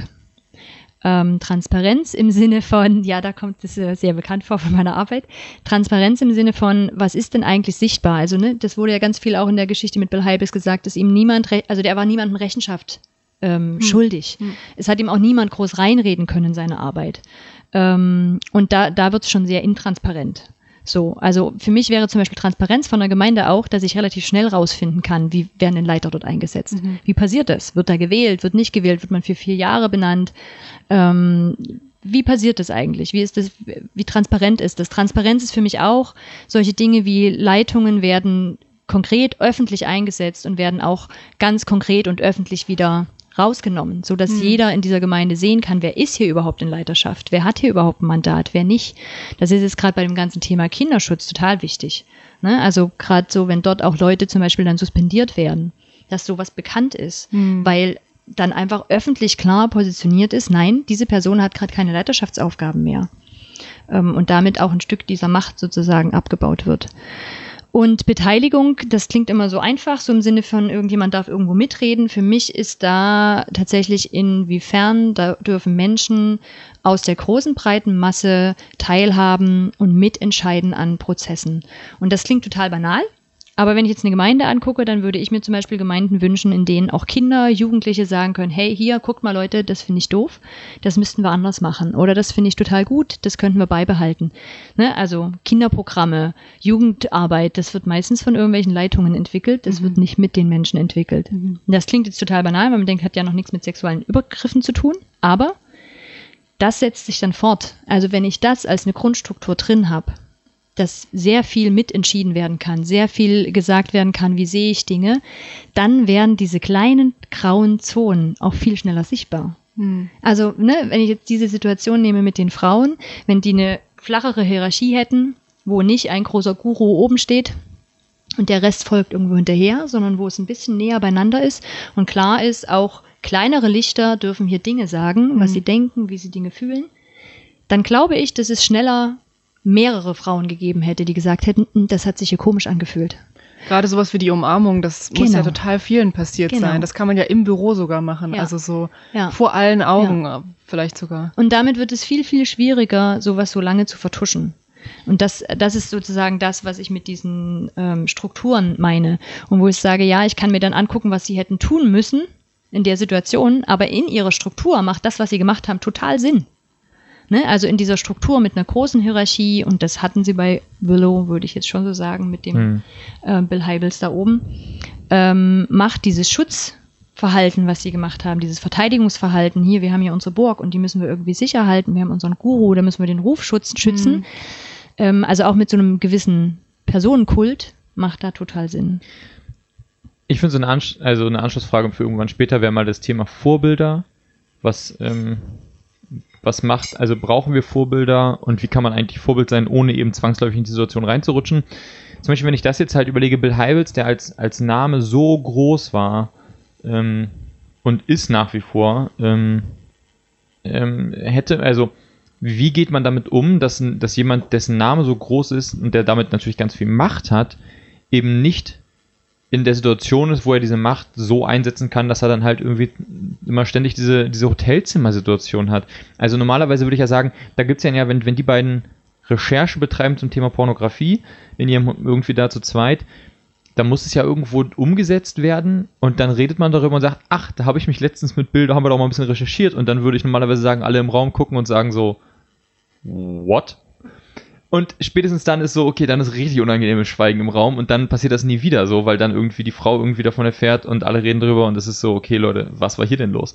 Ähm, und ich sag, und das ist ja das, was du mit Transparenz, was ich mit Transparenz dann auch irgendwie, wo ich dir zustimmen würde, zu sagen, Transparenz ähm, und so, dass, da geht es immer darum, von vornherein zu sagen, wir begrenzen unsere eigene Macht um zu verhindern, dass so eine Situation entstehen. Es, also diese, diese von vornherein, dieser bewusste Machtverlust bei sich selber Ja. und zu sagen, ich möchte, auch wenn ich denke, ich könnte diese Entscheidung jetzt am besten treffen, ich möchte nicht alles machen können, weil ich Angst habe vor den Mo Momenten, wo entweder ich selber oder jemand anders in der Situation ist und dann die Möglichkeit hat, eben wirklich alles zu machen.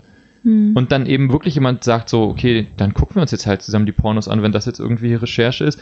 Was ja in einer anderen Strukturen, die Leute sagen würden so, also da machen wir das halt so ungefähr, wenn das, da gibt es ein Team zu. Ja, einmal das und zum anderen, wenn das nicht so ein Guru-Verhältnis, also nicht so ein Personenkult wäre, Ja. könnte es auch sein, dass die Frau in der Situation sagt, ey, du, das ist jetzt ein bisschen komisch. Also Ja. umso mehr dieses Machtverhältnis ist, Ja. umso schneller kuscht die kleinere Person, sage ich jetzt mal, also in diesem Machtgefälle auch Mhm. zurück und sagt, naja, aber das ist ja jetzt der große Bill Heibels. Also der. Und das ist jetzt vielleicht in der freien Gemeinde, ist das vielleicht, aber das ist jetzt der Kinderleiter. Und das muss man nämlich ganz klar sagen, das sind häufig auch charismatische Personen. Das sind Ja. Personen, wo es irgendwie, also ne, die dann eine Gruppe von Jugendlichen um sich sammeln und, und sagen, ja, die fünf, aber die sind wirklich toll und die anderen Jugendlichen kommen da irgendwie nicht so ran, aber mit den fünfen hat er halt einen super Kontakt und die fördert er ganz mega und fährt mit denen auf Extrakongresse und solche Geschichten.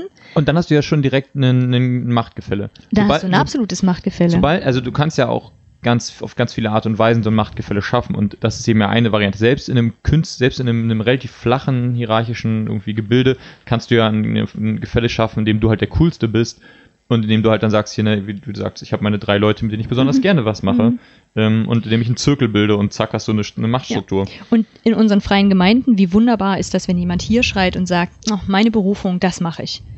Da kümmert sich keiner mehr groß drum. Also wenn wir, also das sage ich jetzt Gerade mal, wenn ich auf meine Geschichte zurückgucke, boah, und der hat da so ein Herz für und der ist da so hingegeben, ist da so großartig. Die, ähm, und dann sagt die ganze Gemeinde auch geil, da muss man sich nicht drum kümmern. Der kriegt das hin, der kriegt das gebacken, der macht es, ist super. Also jetzt auch, Ja. ne, also na klar, weil es ehrenamtliche Arbeit ist, weil ähm, da, wir dankbar sind, wenn Aufgaben übernommen werden und es viel mehr Arbeit macht, wenn ich jetzt diese Person noch hinterfrage und gucke, läuft das alles mit rechten Dingen und hat dann mal noch drei andere Mitarbeiter, Mitarbeiterinnen, die da irgendwie mal noch mit dabei sind und jetzt fährt er schon wieder mit denen auf den Kongress.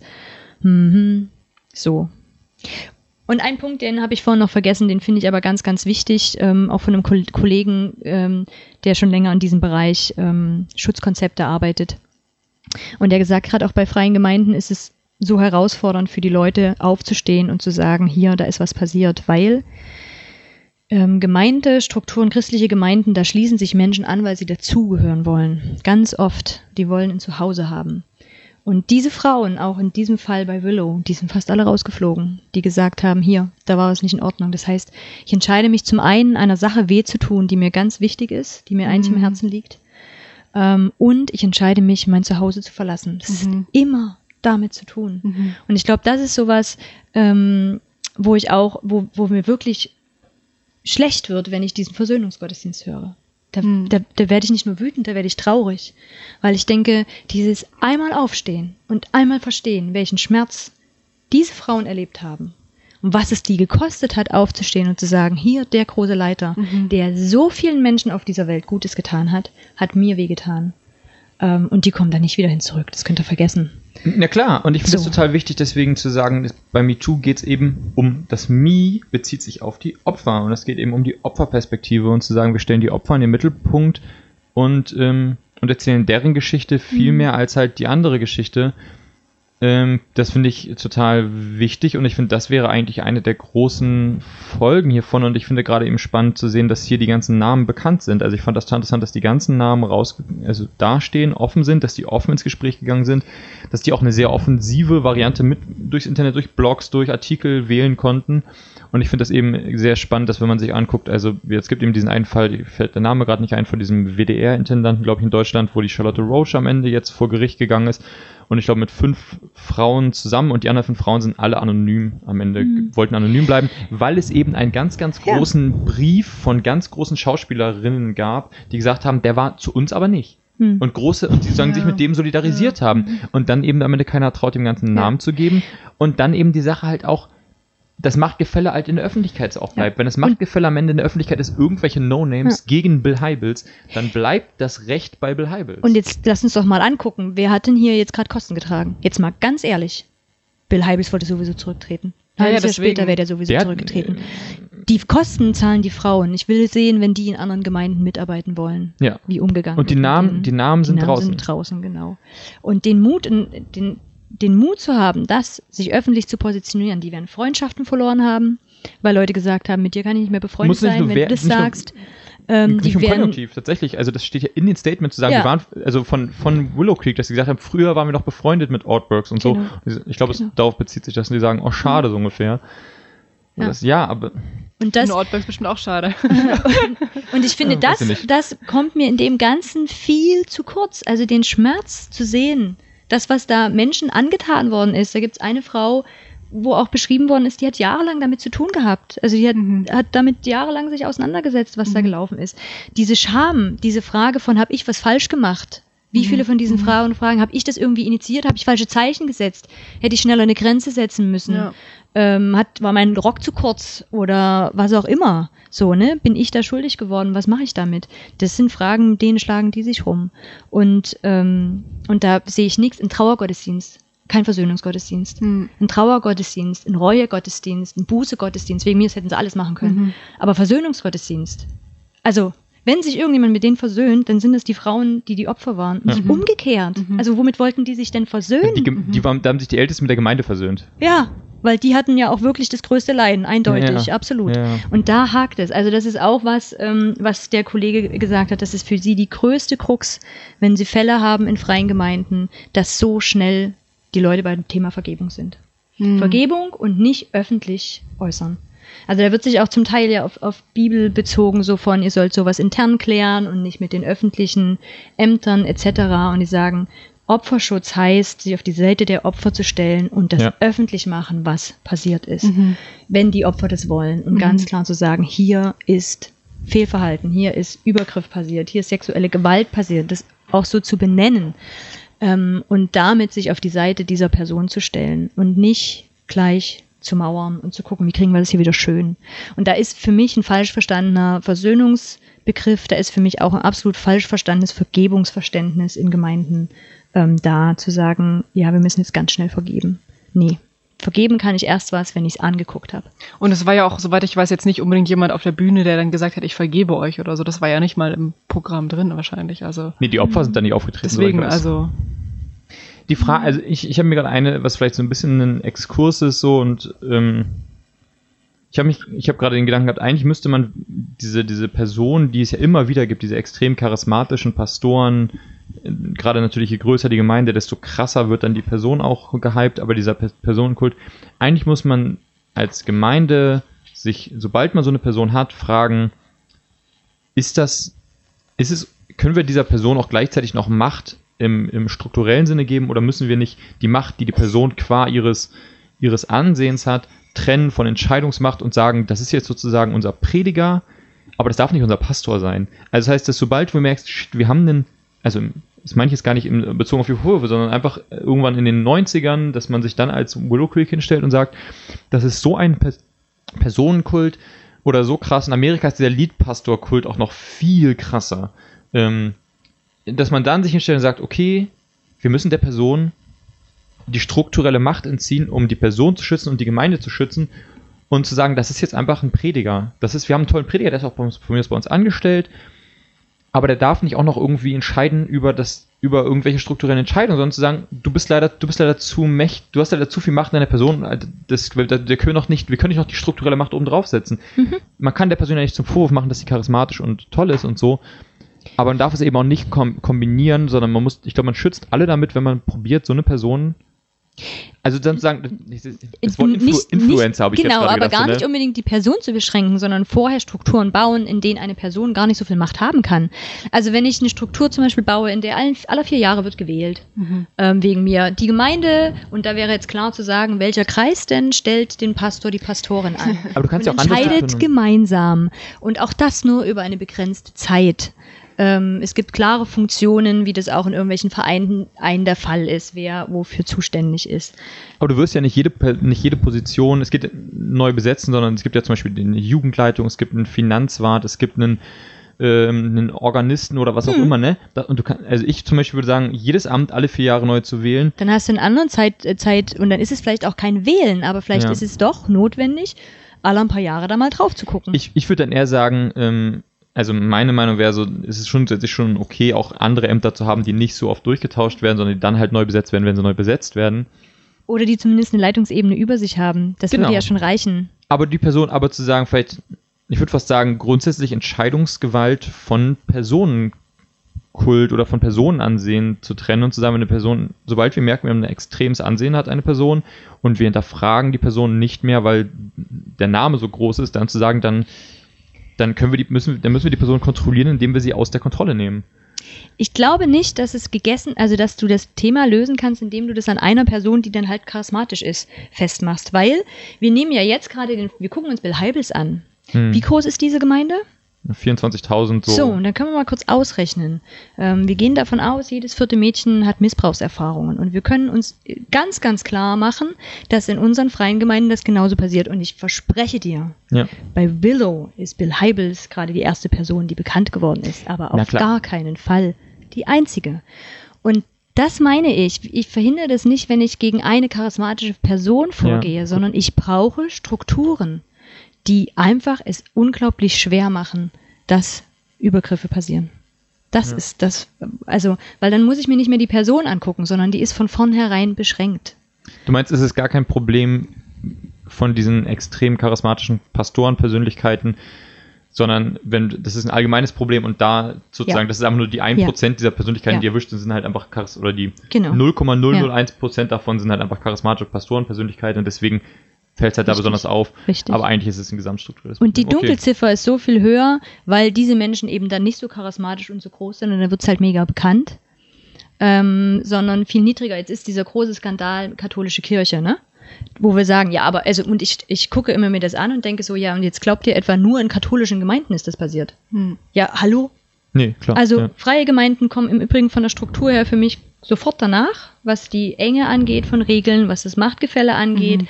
ähm, und was eben genau ne, dieses gemeinschaftlich fühlen und Menschen haben einen sehr großen Machtbereich für sich alleine, kommt sofort danach. Und ich bin gespannt.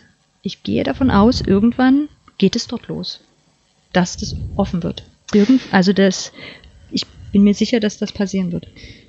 Ich glaube, wir haben sehr, sehr viele, auch sehr praktische Punkte, glaube ich, rausgearbeitet, ähm, wo, glaube ich, jede Gemeinde wahrscheinlich jetzt gerade, wenn sie ein Interesse daran hat und sagt, ups, glaube ich, was machen könnte. Ob was passiert, ähm, ist wahrscheinlich eine völlig andere Frage. Ähm, Also Jan, du hast ja das Thema aufgebracht und Hanna hat ja auch vorhin gesagt, dass das Thema immer wieder aufgekommen ist in Gesprächen und das hat dich sehr beschäftigt. Was hat dich denn besonders daran beschäftigt? Ähm, ich glaube, mich hat einfach erstaunt, dass es, dass es irgendwie so fallen gelassen wurde. Ich hatte das Gefühl, damals das Thema kam auf und ich dachte so, wow, so. Und dann dachte ich, okay, was, mal gucken, was wie Willow Creek damit umgeht, gerade als eine Gemeinde oder eine Organisation, die halt sich rauscht, die sich mal hinstellt und sagt so ungefähr, wir prägen hier Leiterschaft, Leitung, Führungskraft. Ähm, und ich habe dann irgendwann dann später mich gefragt, was ist daraus eigentlich geworden und habe es nochmal gegoogelt und bin dann auf gerade Willow Creek Deutschland so auf das Statement gestoßen und dachte, auch eigentlich relativ vorbildlich. Also, dass da Leute zurückgetreten sind und ähm, dass da irgendwie auch gesagt wurde, wir haben was falsch gemacht und so. Und ich glaube, gerade die Vorbereitung, aber insbesondere auch dieses Gespräch äh, fand ich deswegen auch bereichernd. Nicht nur, weil, also gerade gerade nicht, weil wir herausgearbeitet haben, warum ist das ein vorbildlicher Fall, wie wir jetzt alle Gemeinden zeigen können, irgendwie so gehen wir damit um, wenn wir solche Fälle bei uns haben oder auch was können wir ändern, sondern eben als ein Beispiel dafür, ähm, auch so ein bisschen, wie man es nicht macht. Ähm, und was eben genau die Punkte sind, die fehlen und dass es jetzt die Chance wäre, natürlich für uns, schön, dass wir diesen Podcast dadurch machen durften, aber auch ähm, für alle anderen Gemeinden da draußen sich hinzustellen und zu sagen, was können wir daraus lernen? Und ich, das ist, und es ist verhältnismäßig viel Material, um da rauszulesen, Stück für Stück, wie man sich als Gemeinde mit so einem Fall beschäftigen kann. Darf ich da nochmal kurz drauf Bezug nehmen? Total. Weil ähm, ich würde genauso gerne auch die Dinge benennen, die schon an dieser Gemeinde ähm, anders gelaufen sind als an anderen und die ich schon gut finde. Also Ja. ich finde zum Beispiel diesen Punkt, dass sie eine Untersuchung eingeleitet haben, ähm, ist auf jeden Fall was, was eine Gemeinde tun sollte, wo sowas vorkommt. Und gerne dann eine unabhängige Untersuchung. Also gerne jemanden reinholen, der mit diesem Thema arbeitet und nicht in Gemeinde ist. Was So. heißt das, eine unabhängige Untersuchung? Das ist ja die, das ist ja die Frage, weil die haben ja da, da irgendwelche Leiter von irgendwelchen Instituten und so Genau. sich geholt. Ja. Wen, wen hole ich jetzt, wenn ich jetzt irgendwie die kleine Gemeinde um die Ecke bin? Ja, also ich weiß, ich es, denn da rein? weiß es von einem Kollegen aus Berlin, der hat ähm, lange bei ähm, einer Organisation für Jungs, ähm, die sexualisierte Gewalt erlebt haben, gearbeitet. Da hatten die unter anderem auch ähm, eine Situation, was eine freie Gemeinde betrifft. Und dann werden die sozusagen dazugeholt in die Gemeinde und führen Gespräche mit den Betroffenen ähm, und versuchen so ein Stückchen herauszufinden, was ist eigentlich passiert. Aber die haben Ahnung davon. Das Wie heißt die Organisation? Okay. Ich glaube Gewalt gegen Jungs, würde ich fast sagen. Okay. Ich bin mir nicht ganz sicher. Ich kann es ja dann im Podcast dann den Link, ich würde auch den Kollegen nochmal fragen, ob ich das darf, Okay. ähm, da noch mit drunter setzen, aber ähm, genau, ist ansonsten eine, eine Organisation, die ich sehr empfehlen kann. Und ähm, genau, und die haben sozusagen dann diese Untersuchung und auch diese Begleitung mit aufgenommen. Und dann geht es darum, das überhaupt erstmal anzugucken und danach geht es aber eigentlich weiter. Also es braucht eine Aufarbeitung in so einer Gemeinde und die ist nicht mit einem Gottesdienst getan, sondern es braucht wirklich eine Aufarbeitung. Welche unsere Strukturen haben denn das erlaubt? Wie konnte denn das passieren? Wie können wir verhindern, dass das wieder passiert? Ähm, wie kann, wie kann den Opfern geholfen werden, die das erlebt haben? Wie, wie auch, das macht auch was mit den Menschen drumherum. Wie gehen die damit um? Ne? Also keine Ahnung, ich habe vielleicht daneben gesessen, ich hätte es sehen müssen und ich habe es nicht gesehen. Solche Geschichten. Also da auch tatsächlich in eine Aufarbeitung zu gehen. Und ganz unbedingt holt euch Hilfe von außerhalb. Also dieses. Das heißt, da sehe ich schon bei dieser großen Gemeinde auch Dinge, die früher nicht passiert wären. Ja. Also die da schon passiert sind. Ne? Also nur durch diese Untersuchung konnten irgendwann auch die Leitungen sagen, hier, wir sehen ein, hier ist was falsch passiert, ähm, wir treten zurück. Auch solche Geschichten, ne? also da tatsächlich Konsequenzen zu greifen. Und ganz klar aber eben auch zu sehen, was im ersten Moment total vorbildhaft aussieht, ist immer noch zu kurz für die Opfer. Man muss ja an der Stelle auch nochmal sagen, dass der, der Grund, warum es so weit gekommen ist und warum, und wahrscheinlich hätte Willow Creek deutlich mehr Sachen unterdrücken können, Willow Creek hätte deutlich mehr wahrscheinlich Meinungen platt machen können und dass einfach viele von den LeiterInnen von Willow Creek immer wieder sich hingestellt haben und gesagt haben, das ist nicht okay, was wir hier gemacht haben, Mhm. wir sind nicht zufrieden damit, wie es gelaufen ist. Ähm, ob es auf einem Zustand oder was der Zustand gewesen wäre, wo man hätte ankommen sollen, zu sagen, das ist der, das wäre jetzt wichtig gewesen. Da kommen wir, glaube ich, gleich nochmal kurz zu, aber zu sagen, da haben sich Leute hingestellt und das denen ist zu verdanken, dass das in der Form aufgearbeitet wurde, wie es aufgearbeitet wurde. Jetzt ist natürlich ein, eine Sache, die wir im Vorgespräch irgendwie schon mal auf dem Tisch hatten, ist ähm, die Person Bill Heibels. Das Ganze ist ja so ein bisschen unter dem Titel Der Fall Heibels ähm, gestartet und ähm, der Fall Heibels endete ja irgendwie in der Person, zumindest offiziell, erstmal damit, dass er sich verabschiedet hat mit diesem Statement im April 2018, ähm, wo er gesagt hat, irgendwie so, ja, hätte ich ein paar Sachen, ne, hätte habe ich ein paar Grenzen, also relativ, relativ PR-mäßig sich da rausgezogen hat. Ähm, Ja, wo auf jeden Fall was fehlt. ja, Also von seiner Seite her, absolut. Als ein großer Leiter. Ich, ähm, und äh, absolut eine Positionierung fehlt im Sinne von, ich habe hier falsch gehandelt und ich entschuldige, also auch irgendwie eine Entschuldigung oder das finde ich immer noch, bin ich fassungslos drüber, dass ich dazu nichts finde. Ähm, dass er sozusagen einfach im Stillen verschwindet und auch scheinbar keine Notwendigkeit dazu sieht. Und du hast es vorhin nochmal mit dem Vorbild angesprochen, im Sinne von, die, das ist ja auch eine Gemeinde, die sehr, sehr viel über Leiterschaft etc. redet und ähm, das finde ich ein absolutes Armutszeugnis für einen Leiter. Also ich finde auch christliche Leiter müssen, Leiterinnen müssen die Möglichkeit haben, Fehler zu machen. Das ist so, ne, das, was wir Menschen tun. Ähm, aber dann brauche ich einen Weg, mich dem zu stellen und mich da auch zu positionieren und zu entschuldigen oder auch irgendwie auf irgendeine Art und Weise den Opfern auch zu begegnen. Das finde ich da total fehlend. Und ich glaube, du hast es gerade nochmal aufgebracht, weil ich da vorne in der Pause sehr emotional geworden bin, was das Thema anging, ähm, dass mich das tatsächlich auch wütend macht, dass das nicht passiert und dass er da so schweigend einfach verschwindet. Ähm, ich glaube, jetzt ist, haben wir uns schon so lange unterhalten, dass ich neben all den Emotionen auch schon ganz schön müde bin. Ähm, ich finde es aber noch eine ganz interessante Frage, gerade zum Abschluss nochmal zu hören, wie geht es uns jetzt damit? Also vielleicht kann ich da auch einfach am, schon gleich selber was dazu sagen, dass ich gemerkt habe, äh, bei mir gab es ganz viel Emotionen, als ich das dann angefangen habe, mal zu lesen und zu recherchieren und auch als wir hier geredet haben, nochmal zu merken, dass mich das auch an vielen Stellen traurig macht und wütend macht, ähm, wie wir mit diesem Thema in Gemeindekontexten umgehen, aber auch wie wir in Gesellschaft damit umgehen. Also gerade auch immer noch dieses, dass es für Opfer so viele Kosten mit sich bringt, sich zu positionieren Mhm. und das offen zu machen. Ähm, und dass es eben doch immer noch unglaublich viel braucht und die Täter, Täterinnen immer noch relativ gut wegkommen dabei. Ja, ich muss auch sagen, ich war gar nicht so, ich hatte nicht so viel Vorfreude, sag ich mal, auf dieses Thema.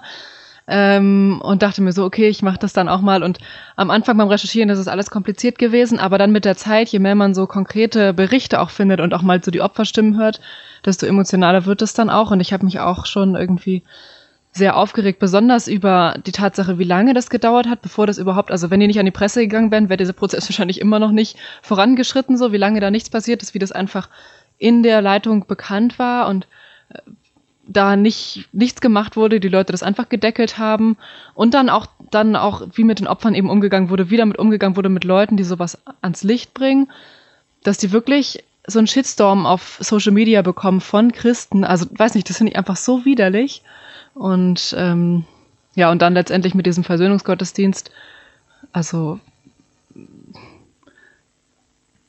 ja, einfach, einfach die Art und Weise, wie mit den Opfern umgegangen wird, dass sie nicht respektiert werden, dass sie scheinbar zur Sprache kommen, aber letztendlich irgendwie doch nicht wirklich ähm, die Sachen nicht angesprochen werden können. Wie geht's dir jetzt? Jan. Also mich beschäftigt wirklich, wenn ich das Ganze höre, die Themen, die ihr auch gesagt habt, so die Frage, wie gehe ich konkret mit solchen Fällen um. Ähm, ich finde, es, es ist deutlich einfacher als jemand, der sich mit diesem Bereich irgendwie beruflich beschäftigt ähm, und von außen halt drauf guckt, ähm, zu sagen, ja, so und so wäre es cool in dem Fall, so im Nachhinein. Ich finde die Frage, die du angesprochen hast, wie sehen die Strukturen aus, verbunden mit der Frage, brauchen wir nicht, brauchen wir nicht trotzdem Vorbilder? Und wie können Menschen, wie können wir Vorbilder haben in dieser Gesellschaft, die, ähm, die bereit sind, dazu Fehler zu machen? Und ich sehe das immer wieder, wenn du das Wort gesellschaftlichen angesprochen hast, dass ähm, die bereit, dass, dass, dass so eine, so eine Politikerkultur in allen anderen Bereichen, nicht nur in der Politik, sich etabliert hat von so, dann macht man einen Fehler, dann weicht man dem ganz lang aus und irgendwann tritt man halt zurück, bevor man mal gesagt hat, dass man so richtig was falsch gemacht hat und dann verschwindet das Ganze.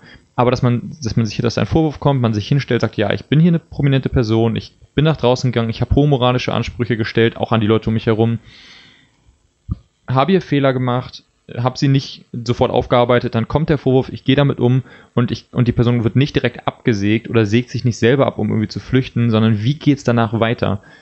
Das, das ist, ich habe das Gefühl, das ist nie ausdiskutiert worden. Das ist auch nach MeToo, habe ich das Gefühl, das ist jetzt so ein Prozess, wo die Leute sich dann aufregen, wenn ähm, hier Louis C.K. oder sowas dann wieder anfangen aufzutreten, dann regt man sich darüber auf, aber am Ende machen die einfach weiter. So, und dann, und der ist ja nach wie vor witzig, so, haha, und, und dann, und dann war's das. Und die Frage, wie, wie hätte ein Bill Heibels reagieren können, hätte sich hinstellen können, sagen können, Leute, hier, das und das habe ich falsch gemacht, das habe ich verstanden, das hat meine Frau mir vielleicht nochmal erklärt oder irgendwer anders hat mir es erklärt, meine Tochter oder wer auch immer, hat mir erklärt, was ich da gemacht habe und das habe ich richtig scheiße gebaut. Und jetzt irgendwie wie, und dann so, macht er dann ein Jahr lang Pause und geht danach wieder raus und erzählt halt Sachen, weil er trotzdem noch Ahnung hat, weil er trotzdem als Vorbild eine Gemeinde geprägt hat. Geht er dann besonders raus mit dieser Geschichte und so einer charismatischen Wiederauferstehungsgeschichte, von jetzt habe ich mich ich bin angegriffen worden, ich habe es nicht mal angegriffen, ich habe Scheiße gebaut, dann habe ich mich umgedreht und jetzt bin ich noch heiliger. Also wie geht man damit um? Das sind so die großen, das sind die Fragen, die ich mir stelle daraus und die mich ähm, auch mit Bezug auf mich selber natürlich irgendwie, wo ich mich hinterfrage und wo ich merke, so wir können noch so sehr so eine um Standards umsetzen. Wie würde ich damit umgehen, wenn jemand einen Vorwurf macht und meine Position gefährdet? Ähm, können diese Strukturen, die du angesprochen hast, diese flachen Hierarchien, wie, wie innovativ können die sein? Das sind alles so Anschlussfragen, die, die wahrscheinlich viele, viele Podcast-Folgen füllen könnten. Ähm, ich finde es an der Stelle ähm, ja äh, sehr. Ich glaube, es ist wichtig, das nicht abzuschließen. Ich glaube, es ist wichtig, auch deswegen diese Folge nicht als nicht als ein Abschluss von irgendwas zu sehen oder zu sagen, so jetzt haben wir das Thema durch, sondern zu sagen, das ist, das ist, diese, diese Folge muss offen enden, weil es gesellschaftlich nicht zu Ende gedacht ist und diese, und weil es eben auch in Gemeinden, also haben wir nicht mal angefangen mit dem Thema. Ich finde, das ähm, ist ein bisschen mein Gedanke. Pauline, du warst jetzt relativ schweigsam in den letzten Minuten. Möchtest du, möchtest du noch ein Abschlussplädoyer-Statement halten? Ja, die Frage ist wahrscheinlich, ob die Gemeinden das wollen und ob sie die Energie da rein investieren wollen und das auch ernst meinen. Nicht wahr? Also ob sie die Problematik sehen, ob sie überhaupt was dagegen tun wollen. Und dann gibt es zum Beispiel auch schöne Bücher oder Systeme, Strukturen, die man sicherlich da recherchieren kann und sich ähm, nochmal genauer durchlesen kann. Zum Beispiel dieses Buch, meinst du? Ja, genau, das Buch. Ja, Trügerische Sicherheit. von Christian Rommert. Ähm, Christian Rommert kann man einfach auch selber einladen. Der gibt dazu Seminare. Das ist natürlich mit Schwerpunkt auf Kinder. Ähm, aber ich finde, ich mache jetzt dann doch noch mal ganz kurz den Punkt, weil das wäre mir gerade noch mal wichtig, auch wenn du schon Pauline das Abschlussplädoyer gegeben hast. Ich hätte auch, auch nochmal gerade euch gebeten, einfach nochmal vielleicht ein, zwei Ressourcen zu nennen, wo Menschen, die jetzt zuhören und Ah, sagen okay. so, shit, so, Mhm. das kenne ich. Ähm, Mhm. an wen die schreiben können. Ui, und ja. das vielleicht, wenn sie in der Gemeinde sind, wo sie sagen, wir haben jetzt nicht einen Schutzbeauftragten, eine Schutzbeauftragte wie, wie dich, Hanna. Ähm, Ich bin das gar nicht. Genau, du bist, du, du, bist die, du bist eine andere Hanna, aber ich dachte, es wird zu kompliziert, wenn wir das erklären, warum wir zwei Hannas haben, die das bei uns machen. Ähm, also, an wen die sich wenden können, wäre vielleicht noch so eine Frage. Ähm, oder an wen andere Leute es weiterleiten können. Ich glaube, sowas kann man nicht oft genug wiederholen, aber du wolltest auch noch was anderes sagen. Ich würde aber, ich finde das eine total gute Frage. Das ist auch, ähm, also die ist total wichtig, glaube ich, dass wir da hier jetzt nochmal kurz drauf eingehen. Ich glaube, mein erster Impuls wäre, wenn eine Person sagt, hey, hier, ich sehe sowas in unserer Gemeinde, ist ähm, mit einer Leitungsperson darüber tatsächlich zu sprechen. Das wäre das Erste, was ich machen würde. Und wenn diese Per- Person dann sagt, ja, das ist vielleicht schwierig, aber bleib mal noch still und ich guck mal, dann würde ich gut im Blick behalten, passiert was. Aber was ist, wenn die Leute, also da setzt ja eine extreme Stärke voraus jetzt schon bei Ja. Leuten. Was ist bei Leuten? Aber das ist immer so, wenn das jemand offenlegt. aber können die Leute irgendwen, irgendwem einfach erstmal anschreiben? Es gibt- gibt's ja. Telefone, gibt's, Ja, gibt's ja, ja, ja, ja. Adressen dafür? Also, ähm, Wildwasserverein, ich weiß gar nicht, ob es den nur in unserer Region gibt oder ob es den weiter gibt, aber es gibt immer Vereine für Frauen, Kinder, ähm, die sexuelle Gewalt erlebt haben. Es gibt das Nina, den Nina e.V., das ist vom Bund ein gefördertes Hilfetelefon, da kann man jederzeit anrufen und sich beraten lassen. Die wissen auch, wenn es um Gemeindestrukturen geht, ähm, ob es da irgendwelche Ansprechpartner, Ansprechpartnerinnen für gibt. Ähm, also Nina e.V. ist auf jeden Fall eine super Adresse. Also Okay. das einfach mal googeln, dann kriegt ihr da eine Telefonnummer dazu und sich dort melden. Das ist anonym, da kann man sich auch Hilfe holen, selbst wenn man nicht selber betroffen ist, sondern man hat die Ahnung, dass da irgendwas ist. Kommt einem irgendwas komisch vor, ähm, dann kann man auch da anrufen. Hast du das nicht schon mal gemacht sogar?